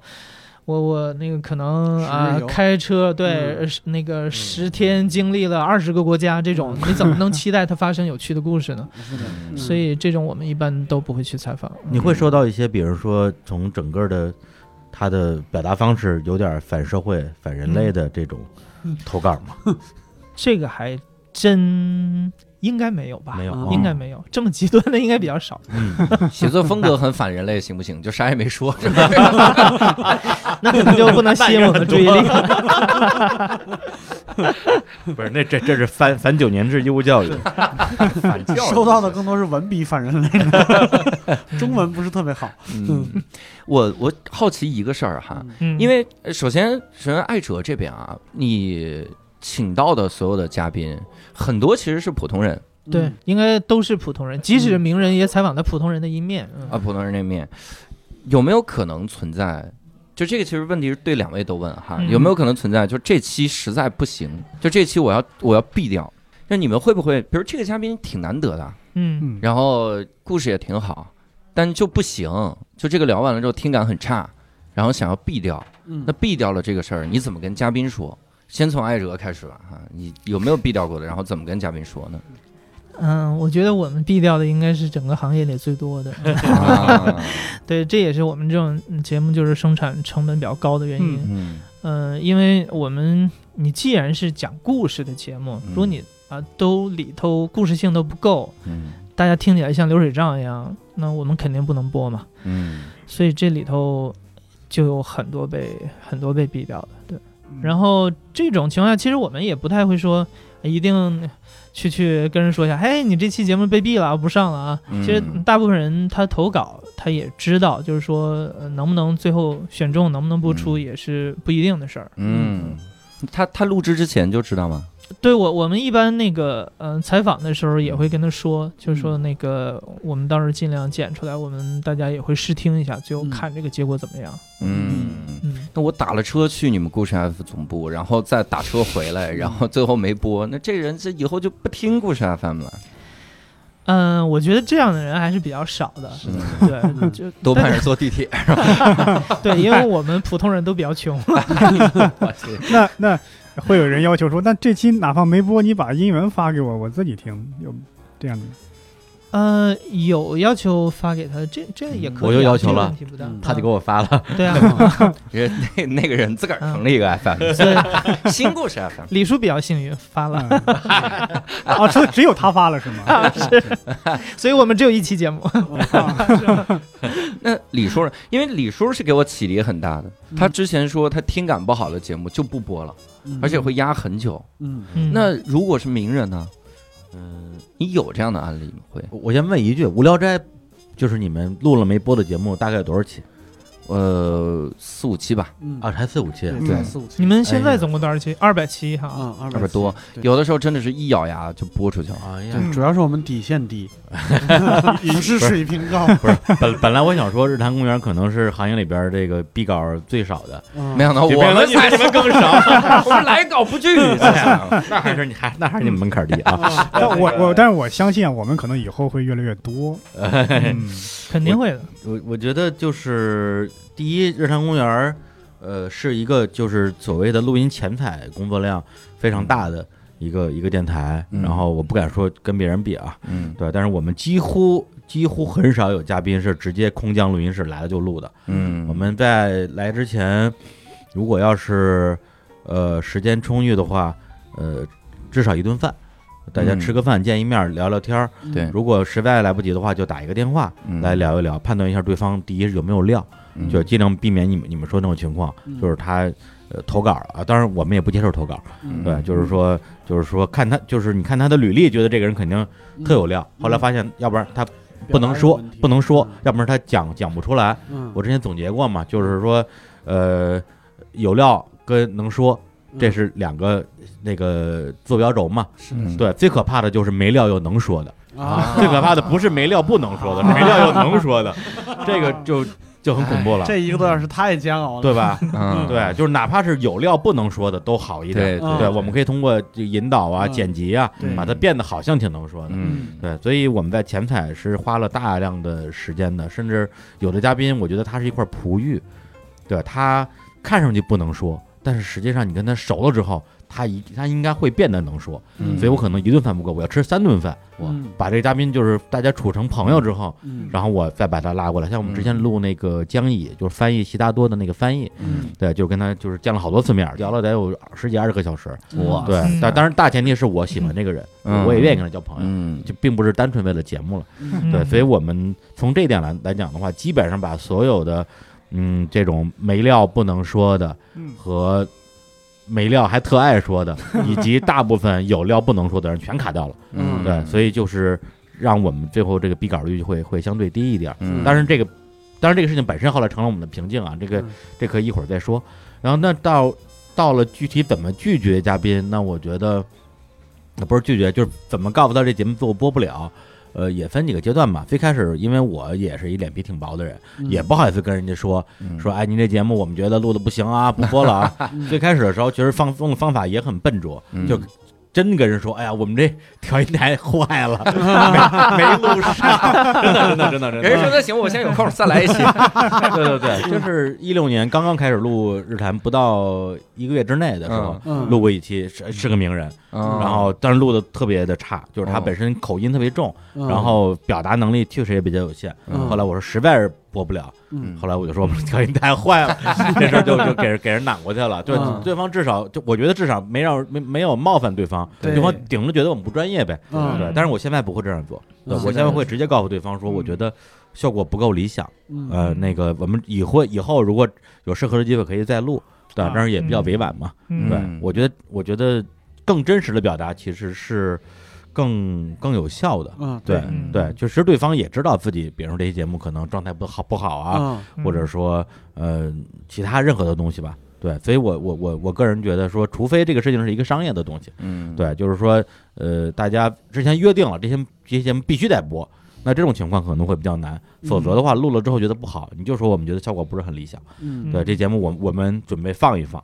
对，嗯然后过段时间看看，呃，能不能能丢？能能能不能 播？对，因为你我以你为能不因为能丢了呢，因为确实有这种情况， 啊就是有的节目录完之后就觉得完了，这节目完了，就不播不了了，白录了。嗯结果录过了可能最长的可能将近一年之后，哎呦，嗯将近一年之后，我自己突然之间对于这节目怎么剪有了新的想法，嗯我给它剪出来了。嗯然后剪完之后被我播了，播了效果特别好。哦嗯比如我们有一个节目叫《南锣鼓巷消亡史》，就是这样的节啊目。哦，对，就这样的情况也会出现，在秦皇岛录那期在情况党对也会出现这样的啊，情况。对，我们也经常这样。其实我们嗯嗯不着急给那个就是受访者一个答复，也是因为这样，就是经常我们好比发现他这个作为一整期故事不合适，嗯但你要是呃发现你把它变成一个小故事，然后找到一组跟它类似的一些故事，做成一一个统一的题材的话，嗯其实蛮合适的。嗯所以我们经常就这类的就留着，等后面一个合适的时机再播出。对嗯经常有这种一两年之后才播出的节对目。对哎对呦，我，嗯，这个特别重要，就是大家老觉得录音是创作，嗯，剪辑不是创作，剪辑是创作。是的，对特别就是这同意这这玩意儿嗯录完之后，我现在就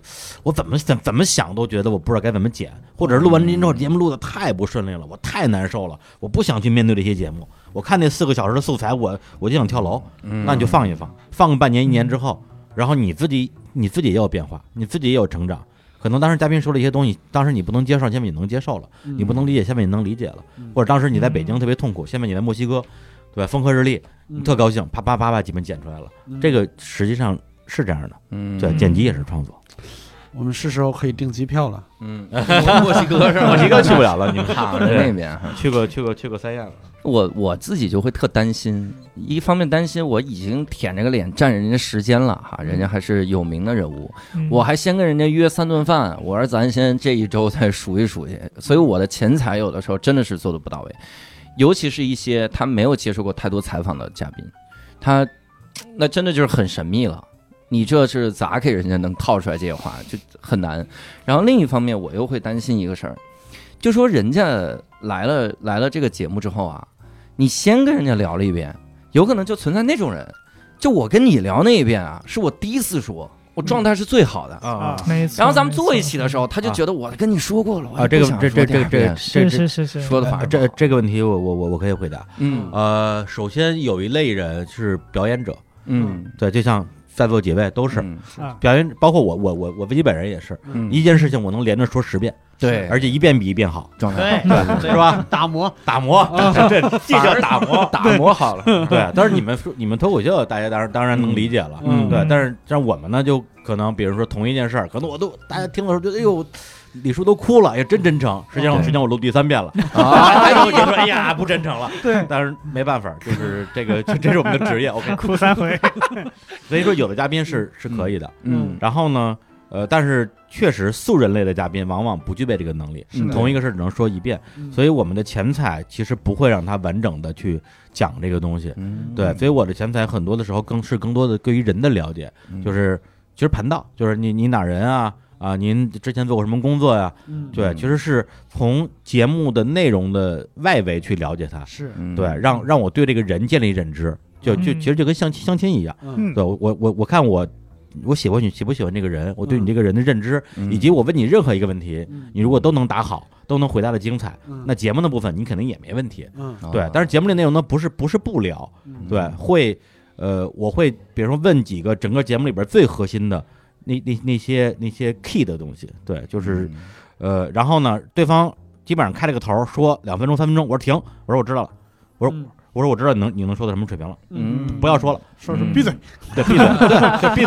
嘴，到节目里再说，啊对，我心里有数了。嗯明对，白明是是这样的。对，你让他完整表达之后，确实会有会有这样的问题。是的，对，嗯然后所以我现在的经验就是，基本上，呃，嘉宾，嗯，是。呃，有的时候，比如说我，我觉得啊，他可能是那种一件事儿说两遍，嗯，他说不了的人，我会先通过电话的方式跟他大概其聊一聊节目的内容啊，什么什么之类的，你嗯准备一下，也判断一下对方的那个感觉，嗯然后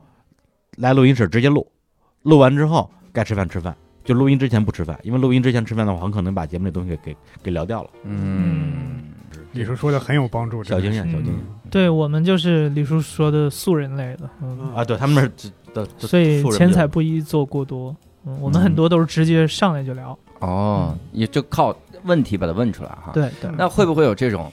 这个人啊，故事特好，你就觉得我靠，这个故事这这这这这，我想听一万遍哈 嗯，表达能力巨差。嗯，你干脆你想让李志明再来聊一期吧，好，李志明 把这故事给你，你你你念一遍，你先熟悉熟悉，咱们先录呃，一下其。实有这样的情况，嗯甚至会出现嘉宾把一个事儿说完之后，嗯，我说我教你怎么说啊，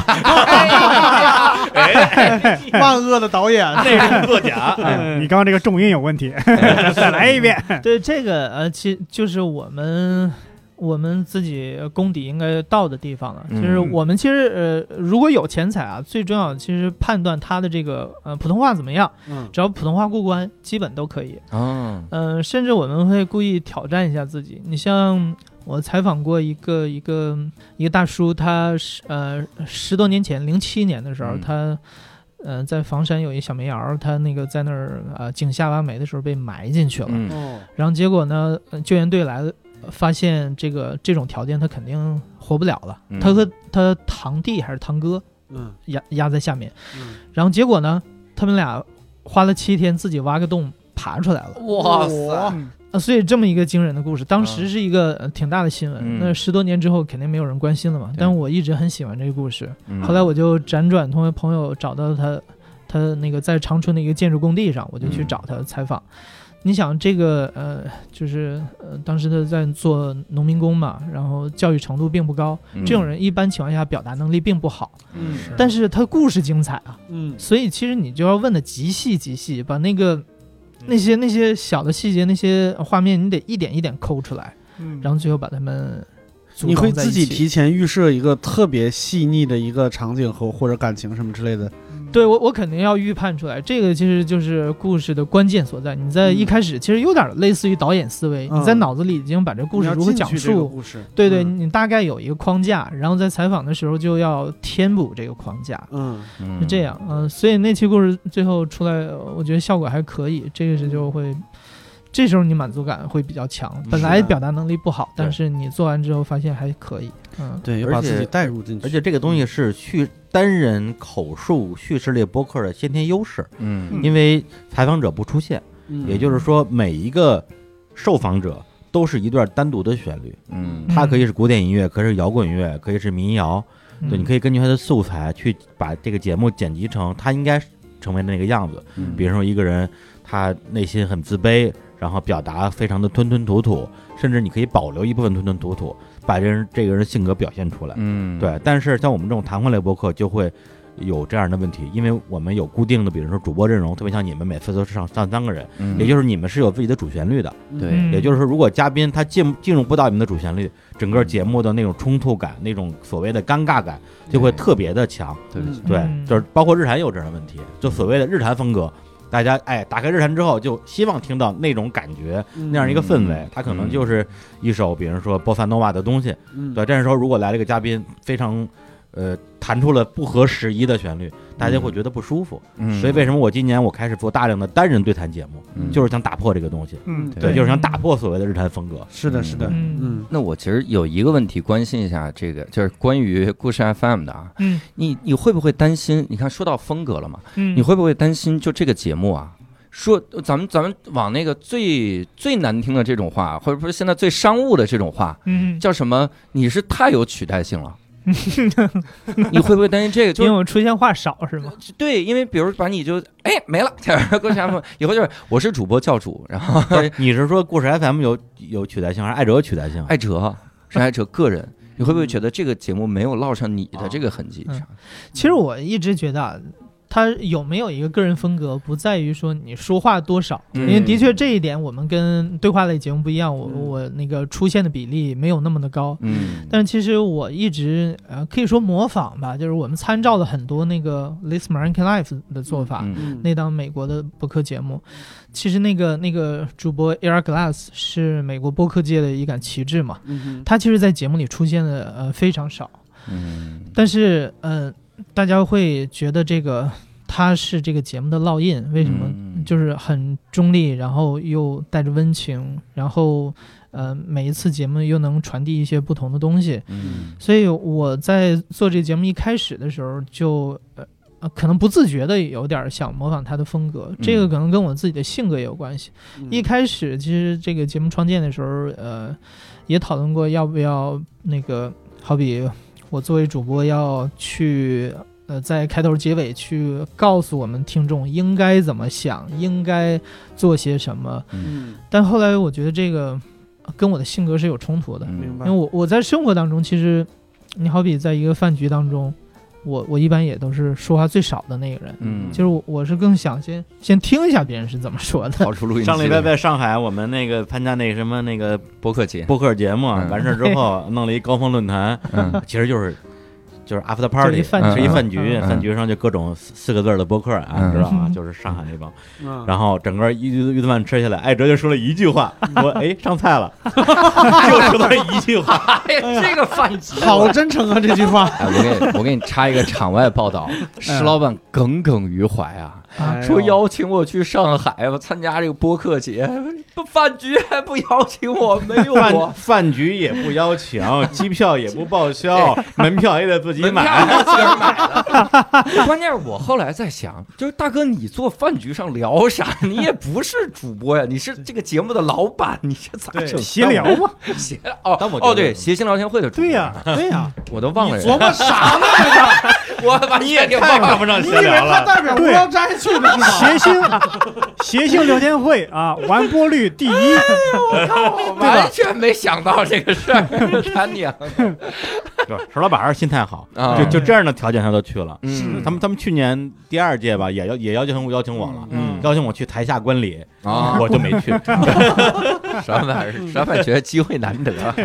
石老板也是从北京就开始哭，哭着 去的。啊，对，网很一爱台哲，很爱哲，说话少的这个风格啊，，对对，嗯我我反倒因为我们做的是故事 FM 这种风格嘛，那每一期都是采访一个一个有故事的人，那你嗯就要把他故事给突出。嗯那如果你一个主播在前台巴拉巴拉巴拉不停的在巴拉的话，嗯，那这故事在哪儿呢？是，的，嗯，这我们不是一个观点输出类的节目，嗯其实你是作为一个节目的形象出现在这嗯儿，明白而而不是一个表达者出现在这儿。对有点像电影，是不是？演着演着电影，突然导演出来，你看这块儿我是怎么想的啊？我告诉你，这对这个为什么这么运镜呢？对，就是你看一嗯部电影的时候，你不会说，哎，张艺谋在里头怎么没有出现呢？啊，他为什么没有演一个角色？ 张艺肯定不谋会这样。嗯可替代性太高了， 对，但是个人特色反而很强。嗯，对，对制作主了对这啊个，节目主持人话太多，嘉宾在哪儿呢？是不是教主？哎，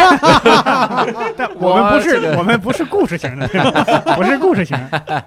那那我得，咱们这个其实说的对哈，咱们从结果能倒推一个，嗯，结果来看的话，没有第二档故事 FM，你嗯这个说的非常对，嗯对啊就吧是说所谓的埃哲的呃可替代性，我认为是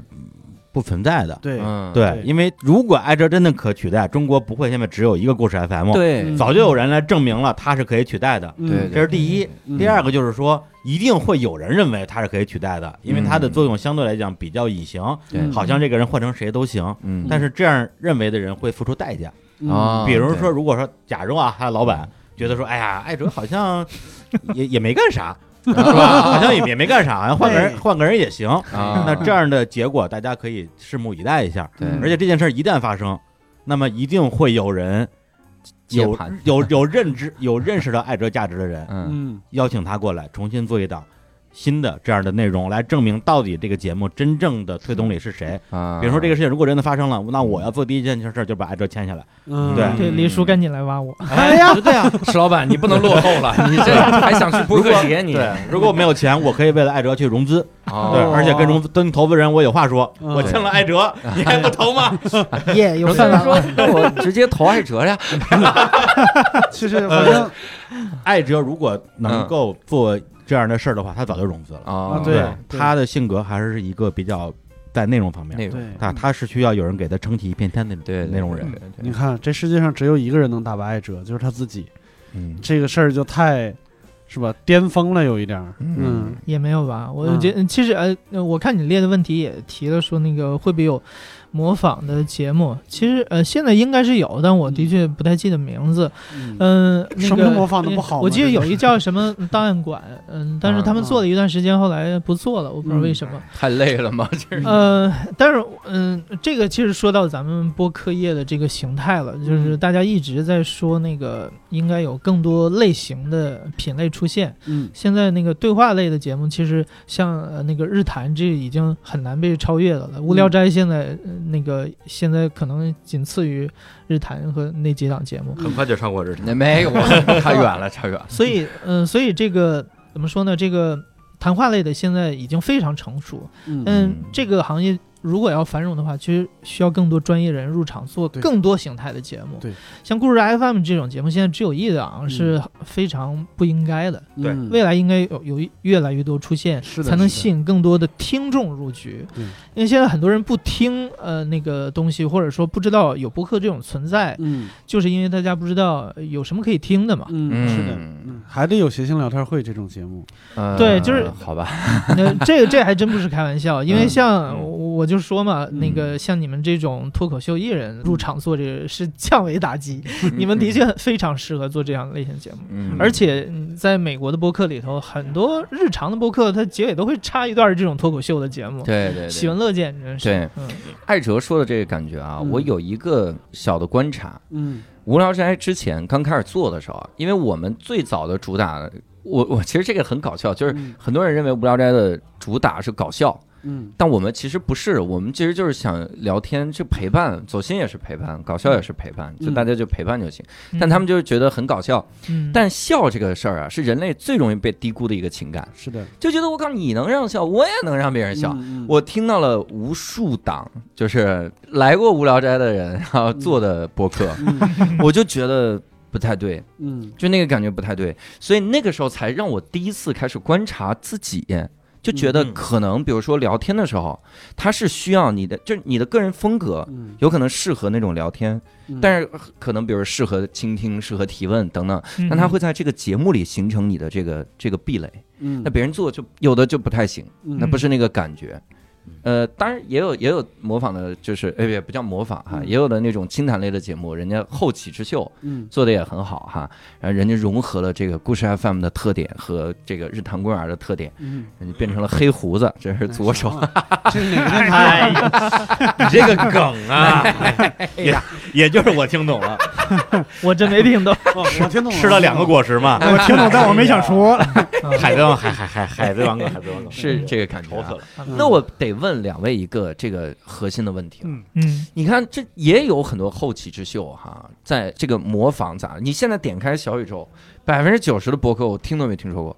就是半年前听都没听说过。嗯真的是每天看小宇宙的那个推推荐，我说这还有这播客呢， 然后就是这种感觉。然后一看人家订阅也几万，就能上了这个感觉哈。嗯我就想问，那你们觉得啊，比如这个天赋、运气、努力，哪个会在你们现在播客取得的成就里面，然后占主导地位？就咱们首先，咱们就别玩谦虚了，说我们现在这才刚上路，没整什么成就啥的。百分之百都是运气。就这，李叔先来。行，等我先，我先了。嗯这问题其实就，因为你任何一个事情，如果你做到一个行业的头部，嗯，肯定是什么东西都得沾点儿。对光靠光靠纯纯靠运气，我觉得可能对，可能不太可能不太可能。嗯对日坛的话，我觉得天赋、运气跟努力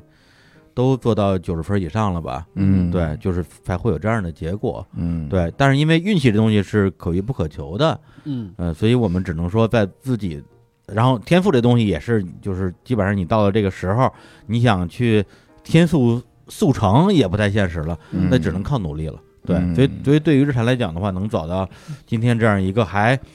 呃，还好意思说自己是头部的一个水平的话，嗯我我自己比较骄傲的还是在于努力。嗯对因为日产刚上线的时候，我，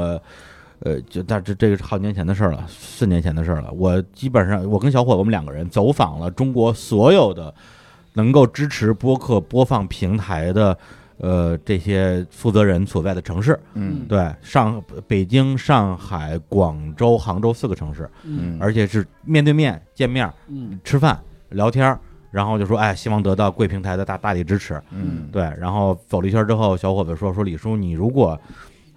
做任何事情有你现在做日坛的这样的一个投入程度，我就不信你不成功。啊，我说我之前确实没有在任何一件事上投入过这么大的一个一个这种极致的努力吧。嗯对，就是我是不允许有任何一个地方我做的做的不到位的。嗯对，所以我就是咱们拿就拿这个事儿做一个小的例子。嗯对，包括二零一七年下半年，我自己就是家里有点事儿，我妈生病嘛，嗯就那时候，但是那个时候正好赶上我们日坛公园双更的那个、那个、那个、那个阶段，就是就是刚改双更，嗯对，然后我这边就出状况了，所以前两天艾哲不是有有有有一个拖更 唱歌啊，是停吧？更说明，停更说明，唱了一首五五音音不全的全歌，哎呦啊，天哪！对我我真的，你要哎，你要是就是转过来又一天，又没又没剪出来，你你会干嘛？ 跳楼听嗯我我我就跳舞 了，对，真的要我。 你在音频节目里跳舞，啊，对，大家来听我的 舞蹈。我现在左手举起来了，哎他举的是右手，他他举的是右手，安这是很幽默的吗？呃，我特别能理解他那种心情，因嗯为对于我那个阶段来讲的话，我是属于我越是处于这种困境、嗯逆境，我越要证明自己。对对，所以如果说那个时候因为就任何任何的事儿，然后我这个节这个节目停更了，我会嗯不能原谅自己，对，我会就是把在心里边给自己嗯判死刑那一种。嗯，所以当时那怎么办？那就是我在所有的交通工具上，地铁上、出租车上、飞机上、火车上，嗯然后去什么，比如出国旅行，然后在这个外国的交通工具上，包括在医院的外外边的椅子上，我妈在里边做手术，我在外边剪节目。对，这就是这就是我我我觉得我那个时候应该做的事儿。但是我这么说不是代表说我有多呃了不起，而是说那个时候那个它代表我那时候一种状态。嗯对，因为那个时候正好赶上我刚刚辞了职，我没工作了，我正准备全职创业做日坛，结果家里又出了事儿，我现在又没没办法把自己的本来要拿出来赚钱的、融资的，让让公司能够呃盈利、能够商业化、能够养活我和我们这个嗯团队，就俩人，我跟小伙子，嗯我也没法去做这件事儿，那我用什么来证明自己呢？我用什么让自己让自己的心里不那么焦虑呢？嗯那我只能靠靠努力。嗯对，而那段时间也是日坛，就是我们所谓的这个节目的嘉宾的咖位最大，然后录音的密度非常高，然后质量也非常高的一个阶段。因为那个时候就是节目的质量是证明节目的价值，也是证明我自己价价值的唯一的方式。嗯，对，也是在那个时候奠定了日坛公园后来这个基础吧。嗯所以你说这三个东西，我觉得我能把握的只有努力。嗯，对，对，其实你从李叔的这个更新频率啊和这个工作强度就能看出来。嗯嗯，我觉得所谓运气是很虚的一个事儿，就是你这个努力呃到底投入多少，投入多少小时数在这个事儿上，对嗯其实是最决定嗯决定你的这那个节目的这个质量的。嗯你要付出了这么多努力，你才能说啊，你你你要做这个头部嗯才是有可能的嘛。但我觉得呢，我也不会把这些说，嗯、把它变成一个苦哈哈的形容，嗯因为最后我觉得那个天赋那个词啊，我更希望是用呃爱好这个来来取代。嗯因为怎么说那个呃，好比故事 FM，我觉得我是真的爱好这个东西，我真的喜欢做这个事儿。嗯那所以你投入那么多的小时数，每天睁开眼睛到睡觉，完全选想的都是这个事儿，嗯但你不觉得这个是多么苦的一个事儿，嗯这真的有意思。嗯是的所以我觉得可能运气是最不重要的，前面那些才是重要的。嗯嗯对我这都怪你们，就直接告诉听众你们的更新的频率。你说我们要双更了，你说我们一三五更，你看无聊斋至始至至终呢，我们就没说我们是一双更节 目。就是听众不知道你们更新，听众有的时候说周四怎么没更，我们从来没说双更，到现在为止。止，周四更的时候还会有人说惊 喜，但其实一个真月呃不是一一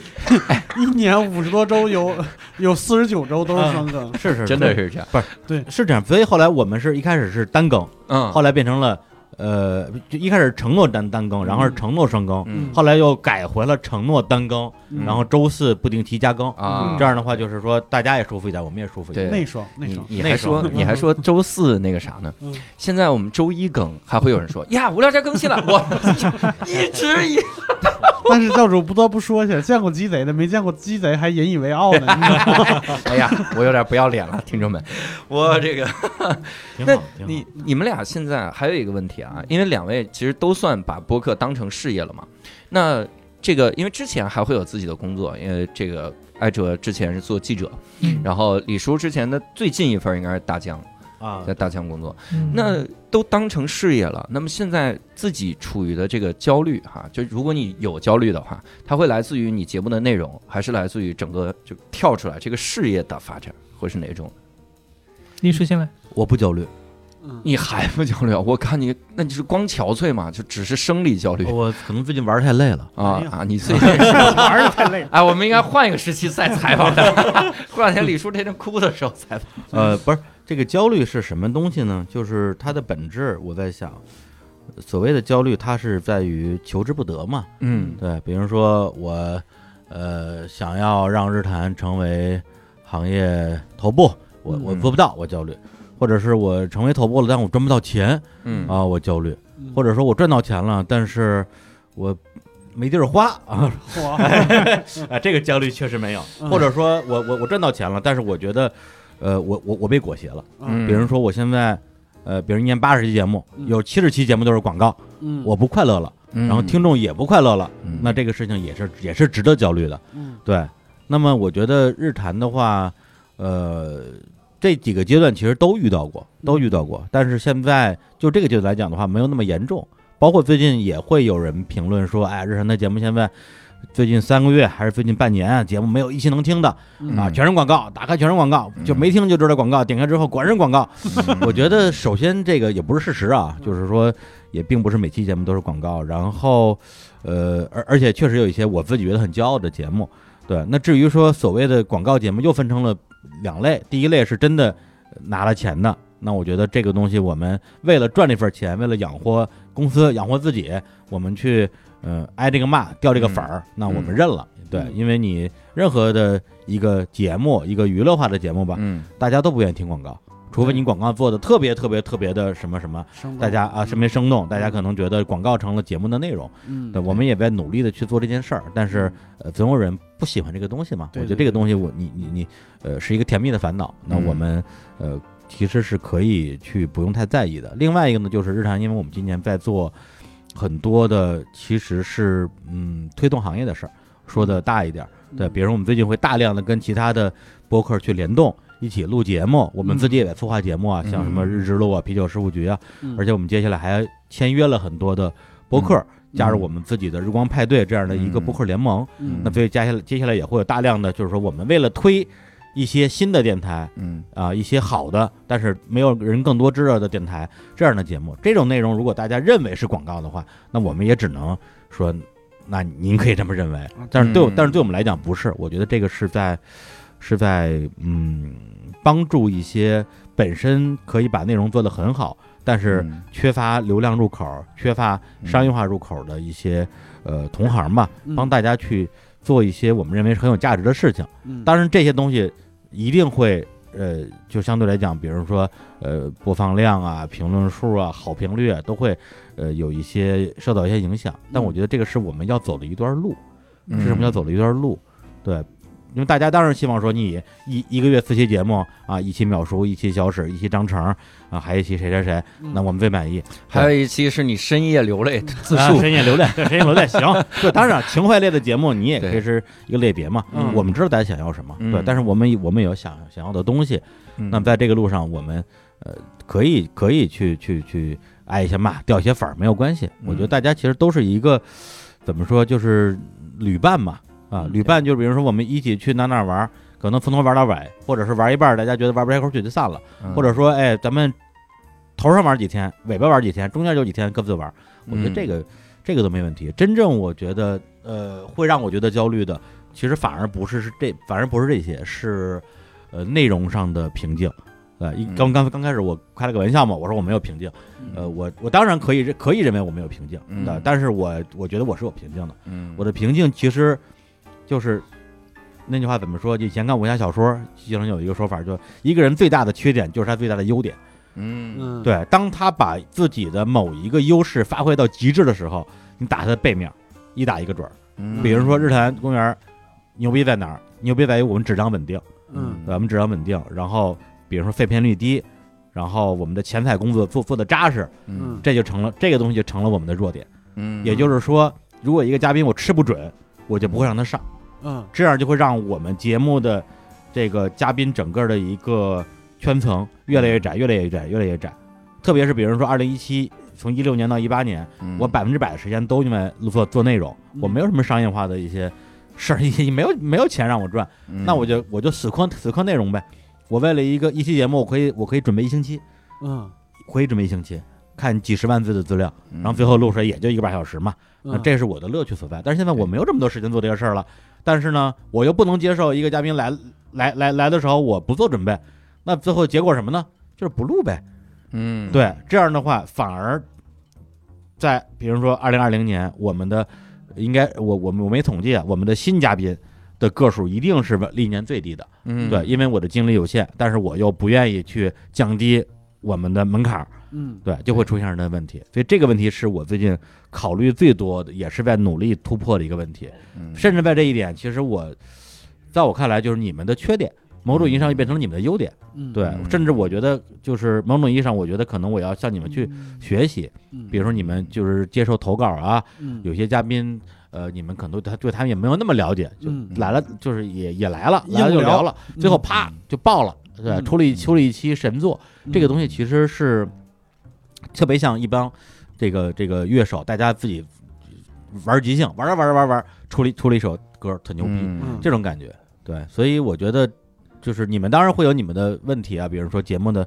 质量会比较依赖嘉宾波动就起伏波动啊，嗯随机波动。嗯嗯哎，对这怎么影响人家播客了？忽冷忽热啊，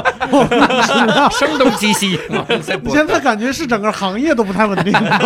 没有一个稳定的。就不光你们，就咱们行业里边很多谈话类播客都有这个问题。嗯，对，但是你们的优势就是你们的世界更更大，嗯，，对，然后我们、嗯我们的质量更稳定，觉得我们的世界反而变小了。嗯，对，这个这这个这个是我们要解决的问题。嗯，对，但是我我觉得谈不上焦虑吧。对，虽然我现在还没有找到一个特别好的解决方式，嗯对，但对，但是归根结底，这个问题可能是我的问题，对，嗯是我自己内在的问题，嗯我会解决它的。嗯，艾哲会有焦虑吗？嗯，其实焦虑也谈不上有多大焦虑，嗯嗯，但你要说瓶颈呢，的确是有的。我觉得瓶颈最主要还是人才，嗯，这个行业里头没有现成的人才，因为嗯他太新了，是没有这个这方面经验的人。你像我之前，哦，我也嗯昨天晚上接受记者采访也说这一点，就是最限制我们就是招人这一块儿。我们这个制作人的岗位一直是开放的，嗯但呃，我就要不停的去试。我之前试过，就是传统媒体出来的特别好的文字记者，嗯呃，他其实写文章，呃，都是一把手，那个非常棒。结果呢，转成音频叙事的时候，就像流水账，大家听不下去。嗯，所以它其实有一个思维的转换。那、呃、中国的传统电台，它的节目其实跟我们现在节目形态完全不一样，你也嗯不可能挖到合适的人，是你只能一点一点自己带。嗯所以这个大量的时间其实都在呃用在训练人上面。嗯嗯，然后这个人不够呢，你就会造成出现断更断更的情况，你就得唱歌。所以 是怎么最近人不够了？是吧怎么感觉表现出来这个结果没有那么严重啊？还是还是唱歌就混过去了。还还是挺严重的，这是事故。哎，不是，我其实我我自己还挺挺纳闷儿的，嗯就你们为什么会招不到人？你们是首先你们岗位没问题，嗯，是有有有有这个岗位的，对对，嗯薪资方面你们就是待遇嗯你会觉得是瓶颈吗？还是薪资上面你觉得也没问题，就是就是招不到合适的人。就是招不到合适人。嗯，奇了怪了，按理说应该没有那么难吧？我现在几乎是、呃、每隔两天都会有这个简历进来，其实嗯也有很多看起来不错的人，嗯，但是唉我这里头真的试过太多了。哎，你们的你们的这个这个编辑啊，呃，要负责搜集素材，就就找找故事，然后要负责采访，嗯他们要剪辑吗？嗯、这个看人，有的自己剪，有的他在结构上标明了之后，请声音设计或者说实习生来 剪。嗯，对，那就跟无聊斋这儿发个英雄帖呗，赶紧投简历，好对对那对希望大家邮投箱给公布一下，无聊斋的听众如果有兴趣的话，可以给我投简 历 不是怎么投啊？到故事 FM 公众号，只要嘿，关注我们，关注故事 FM 公众对，号，啊下面有一排。下面有一排有一个就是投，是不是征集故事也可以在那个下啊，面，对对对，也可以有征集这个哈。是对是是我以为他会继承大象公会一直以来的风格，就就是我们大象公会是以搜索为主的，所以你想找到我们的招聘呢，你要自己搜索。 所以大象公会现在还有 人吗？ 三公会现在还有，这个就不聊了。 这个不聊，这个不聊。我得抛出一个最后一个问题啊，问问两位，嗯这个可能就有点上价值了，就是升华升华啥的。嗯，你们能不能概括一下，就是做自己这档节目《故事 FM》和《日坛公园》，它它是如何改变你们的生活的？你不能给我一个答案说，那我全职了呀，然后这个不能改变这个 啊，你是先来，那我先来，你这老让人家先来， 要不然教主先来吧。我先上，喂，哎，不是啊，对，三位三位对三位无聊你斋的们几位老师开个引，你们你你你们先来，我我我嗯我也非常想听听听听听说无聊斋对你们的生活到底有没有？我我是这样的啊，我就先抛砖引个玉啊，哎经常用到的把这我个把把话题，我们给引出来我。给 你们引对对对对，主要是引他们俩。引蛇出洞啊，这个我我是初中的时候特别喜欢听广播，嗯，然后那个时候就觉得广播的主持跟我特别的近，就觉得就我们是朋友。哎呀，我现在还记得那个北京交通广播的什么王一佳，我说当时觉得可好了，还有喜欢听开心茶话什么文峰、王维，还有听那些。我甚至有一次，嗯，有有兴趣那边做一档嘉宾，就是当嘉宾的时候，我路过那个台，他说王维在里面播音呢，我靠，那个感觉就像见到了这个明星一样啊，嗯虽然从来没见过人家的脸。嗯那个时候自己心里好像就有一个种子，啊就觉得我的人生有很多的时候，因为我是一个很拼命的人，就很努力的人，我的人生有很多时候是要去努力，然后去拼你命最的，大的优点跟缺点都是这个，是吧？ 嗯真 的。然后在这个时候，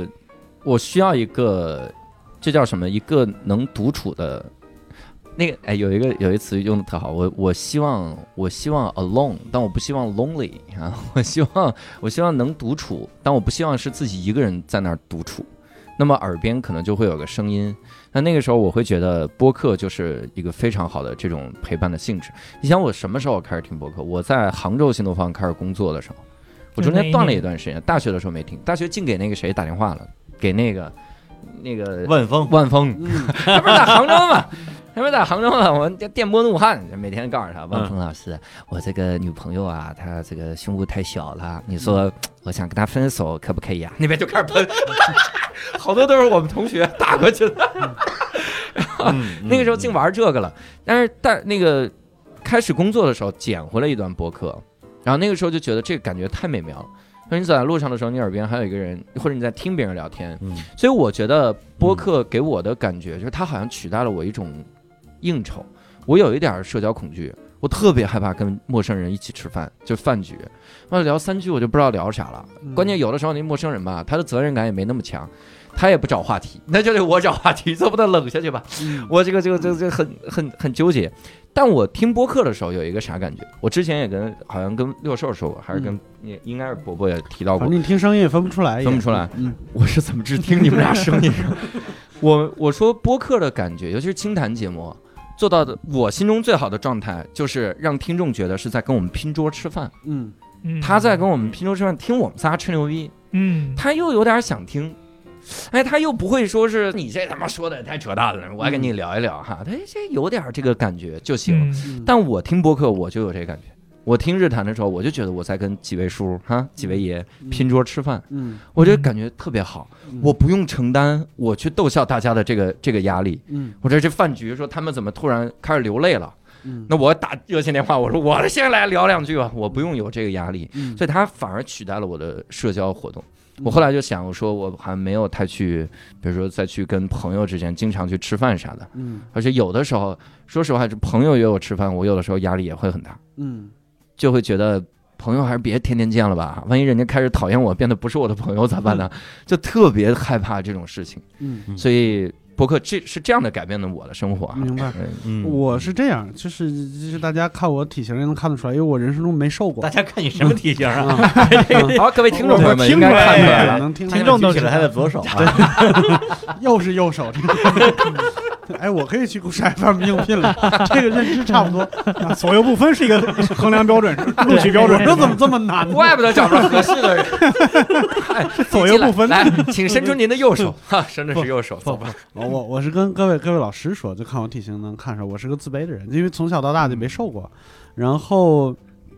事实上我没想过，我在做电台之前，之所以喜欢电台，就是因为有人陪我嘛。就是我有一段时间就是在家赋闲养病，然后一直在听播客。嗯，那个时候我大概知道，就是嗯，播客它有一个很特殊的功能，就比如说一些心理上有一些问题的，比如说像抑郁症啊或者什么之类的，可能会拿这个当成一个陪伴。然后我那个时候觉得这是一件特别好的事情，但是我从来没想过这群人有多少。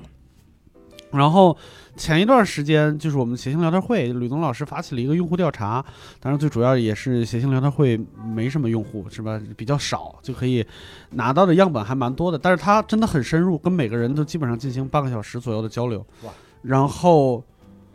我们发现，原来这个世界上不开心的人那么多嗯啊、嗯就是不一定都是抑郁症，但是可能在经历一些什么比较大的事情，或者家里边有什么问题，或者工作上有什么问题的人，这些没有想过这些人那么多。就是每天早上起床的时候，他大家的基础情绪低于六十分的人非常高。哦，对对，你我那天还听了一个那啥，就是起床气这个事儿，有的人是觉得起床就是没睡够，所以我生气了，嗯但是有的人是一起床，操，对，就是不想起，很多人就是嗯不愿意面对这就是天一一，睁眼就操，就他妈啊，对对对就他妈对一天。对对，没有想过这个比例有那么大，然后嗯电台在他们的生活中能发挥那么大的作用，所以，呃。我我我前一段时间巡演的时候也是一样，我巡演的时候在几分别在几个城市碰到了我以前的一些老同事、老朋友。我那段时间特别喜欢问他们一个问题，就是你们开心吗？最近嗯，没有开心的，对啊，没有开心的人，就可能嗯真的、真的是三十五六岁以后，事情变多了，都在中年危机的这个阶段，压力什么之很类的，大，压力很大。然后我越来越觉得这个事情重要，一直到后来，我的另外一个朋友也是，他是先从听众到我朋友的，嗯哦、他跟我说过一件事情，就是他曾经自己在泰国工作过一年，嗯然后他说有一天下午，他在泰国就一个陌生的城市、陌生的公交车上，他在听《无聊斋》，然后他忘了我根本就不记得说的是什么了。但是他回想起那天下午来，他觉得那天下午是有光晕的。嗯嗯我那个时候的想法就是，我靠，我做的这件事简直太棒了，就是嗯我能呃陪做伴他，对陪伴他，我能做一些我我不是主观上要陪伴他，我反而是在自己爽，对吧？我在输出，或者是我在跟人聊天什么之类的，这些能满足，比如说我能认识艾哲，我能认识李叔，都是因为播客这件事儿，嗯这是我的一个非常爽的点。但是我不是主观上陪伴他，但是仍然给他带来了这种效果。有人喜欢这件事儿真的太好了，嗯对，有是人是喜欢这件事儿真的嗯太好了。对，这是给我最大的改变。我觉得越来越自信，并且热爱我现在做的事情了。嗯，我是一开始下面说话是博博老师啊， 一会儿再说完之后说，嗯， 刚才送完 心对，刚刚刚刚博博说的真好。 对对对，下一个是博博，下一个是 博博。哎 今天我说了两段话啊，下面开始我的第二段。 是这样，就我其实一开始对播客这个这个东西没那么了解，但是我一听说录播客，我说这都谁听啊？这收音机都时代都过去了，我都敢会这么想。嗯嗯但是录了一段时间之后，算是对他有些有些了解，还还有就是关于我本人嘛，就是我其实本身从小到大呀，跟别人打交道都比较少，我的朋友呢也都是跟我这个各方面算是志趣相投吧，交际面儿就是又少又窄，就感觉就跟你类似的人一样。那么你这样的你消界面窄，你对这个世界啊，对这个世界上的人了解的范围也很窄。但是我们每次能够通过这个节目来的嘉宾，有形形色色的各种各样的不一样的，嗯这个人你没有见过，你也对这个呃，对他这甚至他这一个行业，这个性格的人，你以前都没有接触过，但他是带着故事来的，等于是我能够有一扇窗口认认识更多不一样的类型的人。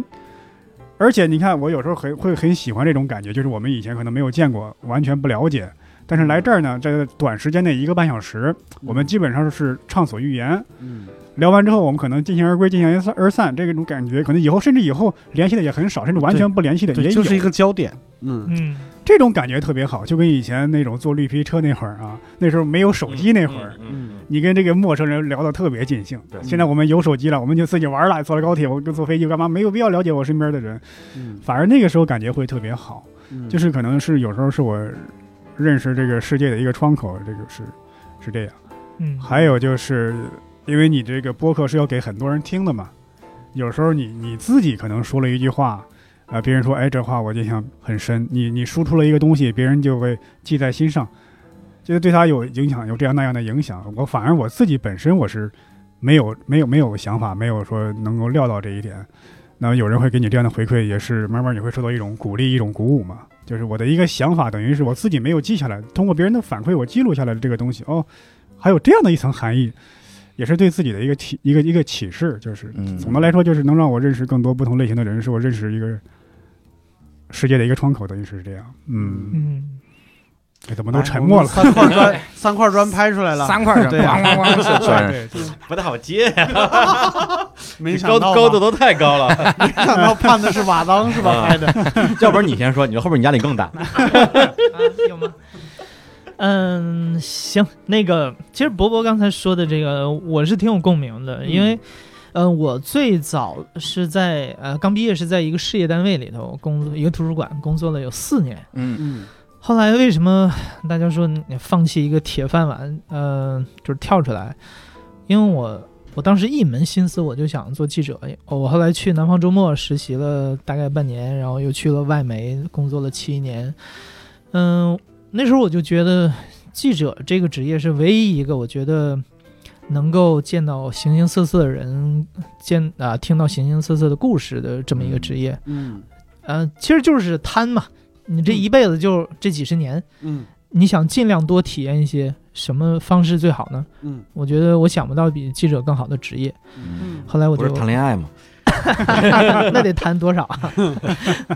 谈个四五百期了，现在 对，后来就呃就跳出来，然后一门心思做记者。 嗯那我觉得后面做播客反倒跟我做呃前面这些媒体生涯就是区别不是很大了。嗯啊，还是延续一脉相承的去啊找各种采访对象去采访，听他们的嗯故事，然后把它产出，嗯，都是一样的思路。嗯、反正我们的听众呃产生像博博这样的感受会特别的强烈，嗯就是呃我们很多听众他听完之后的一个统一的这个评价吧，就是说听完之后好像经历了一种人生，嗯那这个是会让我们有成就感的一点。嗯对我自己的做播客对我自己的影响，其实我觉得反倒没有说特别的大，跟我之前差不多，只不过工作密度会增加了很多倍。嗯你像我，我之前做爱哲电台那会儿吧，嗯自己玩的时候，那时候在啊、呃 CTV 那个办公室，我平时什么工作也不需要做，嗯然后天天只拿工资不干活那种。嗯 后来后来我发现做了故事 FM 之后，我一天的工作量。差不多能抵我那时候一个月的工作量， 我嗯天啊，你之前也太闲了， 这个是重点 了。 真的是， 真的是，你知道那吗？边还招人吗？这那呃是这样，我我得可以解释一下，因为那个岗位呢，当时啊、呃我们那个外国记者是那个驻华记者站这个主任，他辞职了，嗯所以那个办公室进入空转状态，嗯哦所以我就天天没事儿干，嗯，光拿工资嘛。嗯然后后来我走了之后啊，嗯新来的那个人嗯他照样是这个状态。嗯啊，去年我给打电话，他说我还这样呢， 哎呀，我一直这是一个比较踏实的人，是吧？结果他在上一份公司公司收到很多 简历，这还是这个好，那那个人可以一边做播客一边工作呀，那么多闲暇时间。最后播客创作者都是从那个办公室出来 的。冥想出来的。 行，那个我来拔个高，哎呀，哎，这这使得劲多吧，高了？这是对，这个是不是脱口秀挺忌讳这个的？我来大家笑一下。对，嗯特别忌讳，特别忌讳。对，首先那个还是特别感谢无聊斋三位老师，然后邀请我，然后来这么一个特殊的一个七号嘛，对，就是还挺荣幸的，因为之前邀请我，我我我我也试图拒绝，我说这个是是你们的两百期啊，嗯，是两百两百吧，两百对两两百，百，对对我我我作为一个路人不配对，在这这这这么特殊的一个一个时间里边儿大放厥词，对，但嗯是反正还是来了嘛。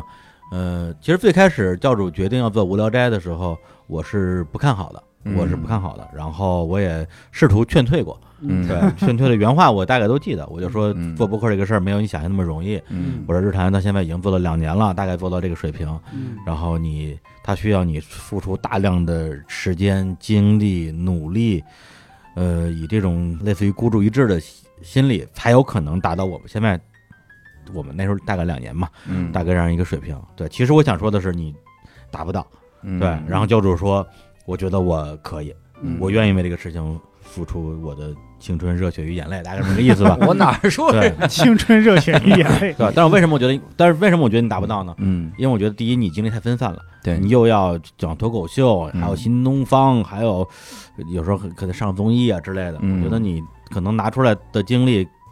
在播客的精力就是我拿出来精力的几分之一。嗯对，，那我觉得这个事情它最后可能会成一个玩玩票的东西。嗯 那伯伯老师，我觉得呢。呃，也也也不太适合，因为他太他太凶了，我我我都不敢跟他说话。就那段时间，就是老觉得你要打我，就是那种这不一直憋着的吗？哎没事儿，还有我呢。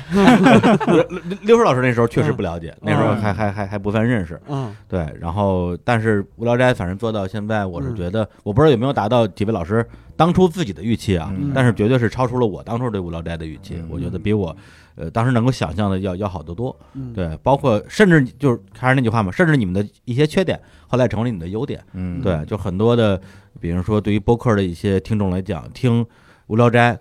真的可以让他们看到一个更大的世界，形形色色的人，嗯哪怕是一些没那么有意思的人，但嗯他们也是这个世界的组成的一部分啊。对嗯哪怕是一些骗子，对，在节目里边说一些谎，嗯对，然后这节目最后下架了，但这也是这个世界的一种一种一种状态嘛。嗯我觉得这就是《无聊斋》的本身的价值，它的开放性，还包括你们几位都很幽默嘛，就是嗯它它的娱乐性，我觉得这个是这个是就是我作为一个呃同行吧，我我我我对《无聊斋》的一个印象。那至于说播客对于个人的影响，呃，首先你们刚才三个人说的，我都有感，我都有感觉。你们说的每一个事，每一个事情都在都在我身上发生过，嗯无论是我们跟嘉宾之间的关系，我们跟听众之间的关系，嗯、都是在这个过程里边弥足珍贵的瞬间吧。嗯对，那么咱们这节目刚开始录的时候啊，上一次录啊，好几个月之前，对，上半期，对我说过一句话，我说播客拯救了我人生，我是不是说过我都不记得了。嗯啊、然后我现在可以顺着这个再用另外一个词儿，我觉得播客无疑重塑了我的人生。嗯对，就是因为艾哲他是你看他毕业之后想就是一份儿闲差，后来想做记者就做了，做完记者之后呢，又从记者转到了呃播客这个行业。实际上对他来讲，大家感觉上好像这两个事儿区别特别大，但对他来讲是无缝衔接嗯的。嗯那对我来讲，其实某种意义上跟他是非常像的，因为我是一毕业就做记者，嗯我二零零二年大学毕业就做记者，虽然嗯做的是很多人看不上的娱记，嗯对娱乐记者，但是我是从一些看上去好像更高大上的一些部门和版面儿转到娱乐记者这个的，而且是我嗯嗯主动要求过去的，因为我就是想采访音乐这块儿的一些事情，因为我热爱音乐嘛，嗯所以对我来讲，我有一个很悲哀的一个一个前传，就是出道即巅峰，嗯哎就是大学一毕业就达到了人生巅峰了。嗯对，无论是从我的呃收入啊社会地位啊，包括平时跟我的这种合作方之间的供需关系啊，就嗯就是二十三四岁就是李老师了。嗯对，但是从基本上从我离开媒体行业之后，就一直走的全是下坡路，嗯对，各方面都是下坡路，对，一一走就是十五年，那那这十五年我怎么过来的呢？对，那这是一个非常艰难的、痛苦的过程，里边有一些非常的大的，呃，让你怀怀疑自己的人生的价值的这种这种，已经不是低谷了，是深渊了嘛？嗯那最后是就是借着各种机缘巧合、运气、身边的朋友的帮助，一一点一点自己爬爬出来的。那到了播客这件事情上，那它确实让我重新让我认为我这个人的存在是有价值的，因为之前实际上我对于我这个人，呃，作为一个曾经生活过在这个在这个地球上的人，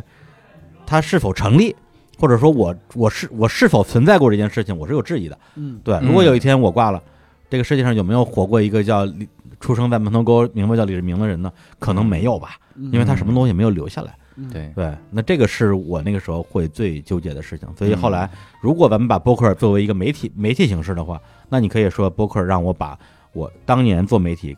跟现在这个形式的东西又又又连起来了，嗯，对，跟跟爱哲这过程是本质上是一样的，嗯只不过中间隔了十五年，嗯对，然后这十五年做了很多的事儿，做唱片公司、演出公司、互联网创业等等。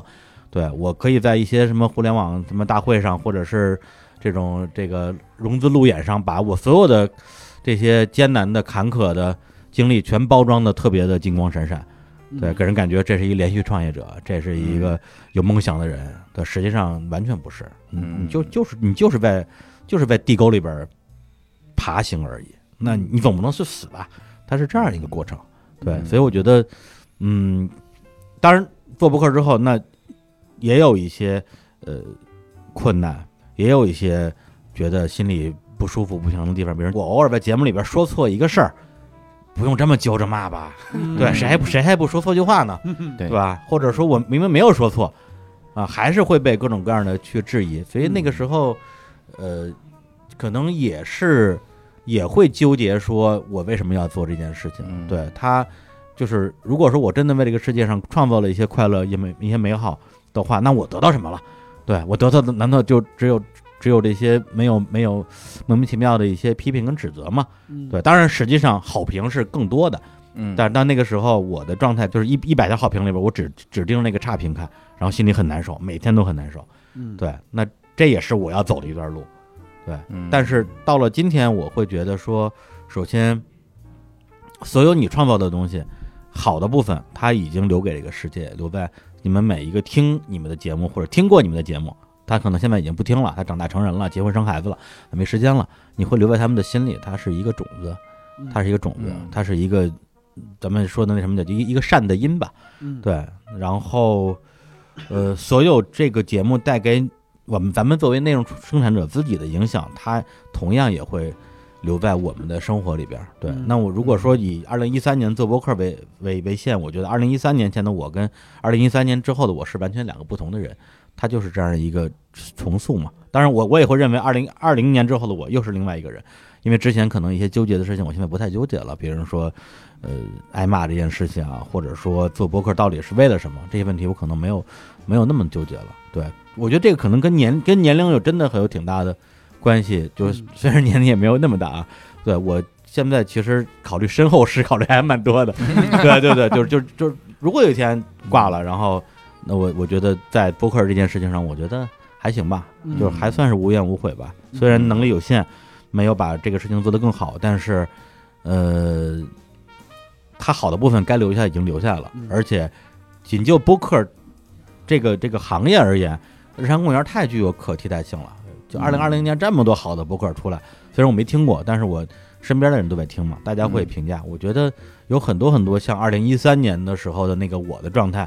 对，甚至比那时候我更年轻，就是有年年轻、有活力、有体力，一天能录八期，嗯，然后有一肚子的话，攒了二十多二十多年，攒了三十年的话，就等就等着今天说呢，嗯那种喷薄的那种感觉。嗯对，我觉得就他们如果现在如果播客是一个擂台赛的话，就这种拳怕少壮嘛，就像我这种老逼上去让人一拳就撂倒，我觉得没有问题啊。这就是这就是这个这个人类发展的这个这个大大自然的规律嘛，我觉得这个这个特别好。对，但是反过来讲，也有很多的新的博客说，哎，当想当年听了日坛，我做了博客，行了，我觉得就这样的话都不用说有多少，有一句就够了，对，嗯有有一个就够了，对，到最后就是你这个事情做下来之后，到底对世界有什么样的影响？对，到底是影响了多少个人，还是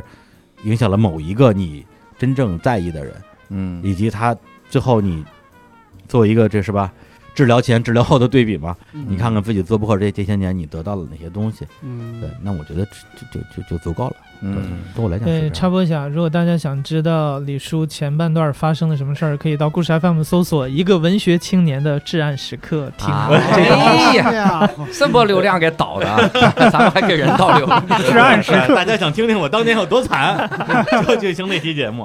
真是太惨了。哎呀，嗯对，哭聊得一把鼻涕一把泪一把了。鼻涕一把泪，嗯哭哭成老狗。嗯，这期节目完了我就听一下。嗯以及可以多去听一下日坛公园儿哈，如果你还没有听过的话哈，嗯，我们应该有很多听过。对呀，这啊 这个会个有会有听众交叉的，的特别厉害那。也不是百分百 哈，所以也是这样哈。哎也不用我们其实也不用听。咱们这个两百期哈，我觉得很很就是非常有纪念意义，因为我们能够跟两大我们心中的大山啊，然后在一起聊了一下播客，还有我们自己的生活哈。就像刚才李叔说的，其实这段话也是永存了。你就这期节目，它肯定也在电波里就一直留着，不是电波啊， 我们是在网上，在服务器里，在服务器里，永不消逝的电波，那也没有那么好留着呀，我感觉砸了就没了。 对，我觉得就是你你刚才说这个特别好，就是每一刻嗯都是只存在于当下的，嗯，但同时每一刻又都是永恒的。嗯对对对，，而播客这个东西就是把这些瞬间的存在，然后变成一个永恒的这样一个介质。嗯对，就是一有一天咱们都没了，嗯但是故事 FM 还在，然后无聊斋还在，日常公园还在，大家可以听两百年前的这个节目。对我觉得这个这个东西就很美好呀。对，我在我在我快不行的时候，我会选一个人来代替我当主播，我没有必要的，这这个节目没了，我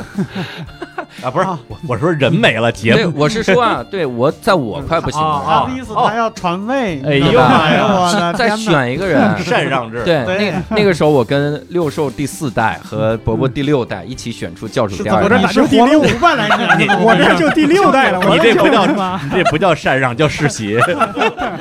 我这就第六代了，你们是第四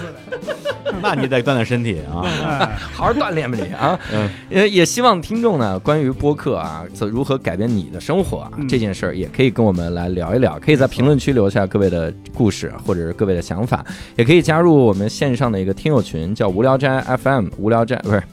无聊斋 线线上听友群，无聊斋二零二零啊，无聊斋是拼音的无聊斋，然后二零二零就是数字二零二零。那这次呢，非常感谢李叔，非常感谢艾哲哈，这是一个谢谢邀请，跨越了非常久远的一期播客，我们也希望各位能够对这种时长感到满意啊！我们以后时常录一下啊这样的时长的播客啊。那我们这期就到此结束，我们下期再会，拜拜。拜拜自分へ振りで歩こう肩を通してる友よいろんなことがあるけど空には星がきれい懐かしいあの公園にちょっと行ってみようか「最近忘れてることなんだ思い出すかも」「あの頃の僕らには守るものなどなくて」「夢ばかりこぼしてはいつも暇を持て余してたね」口笛吹いて歩こう肩を落としてる僕よ遠くで誰かのギターゆっくりと空へ行く今も心の奥でざわつ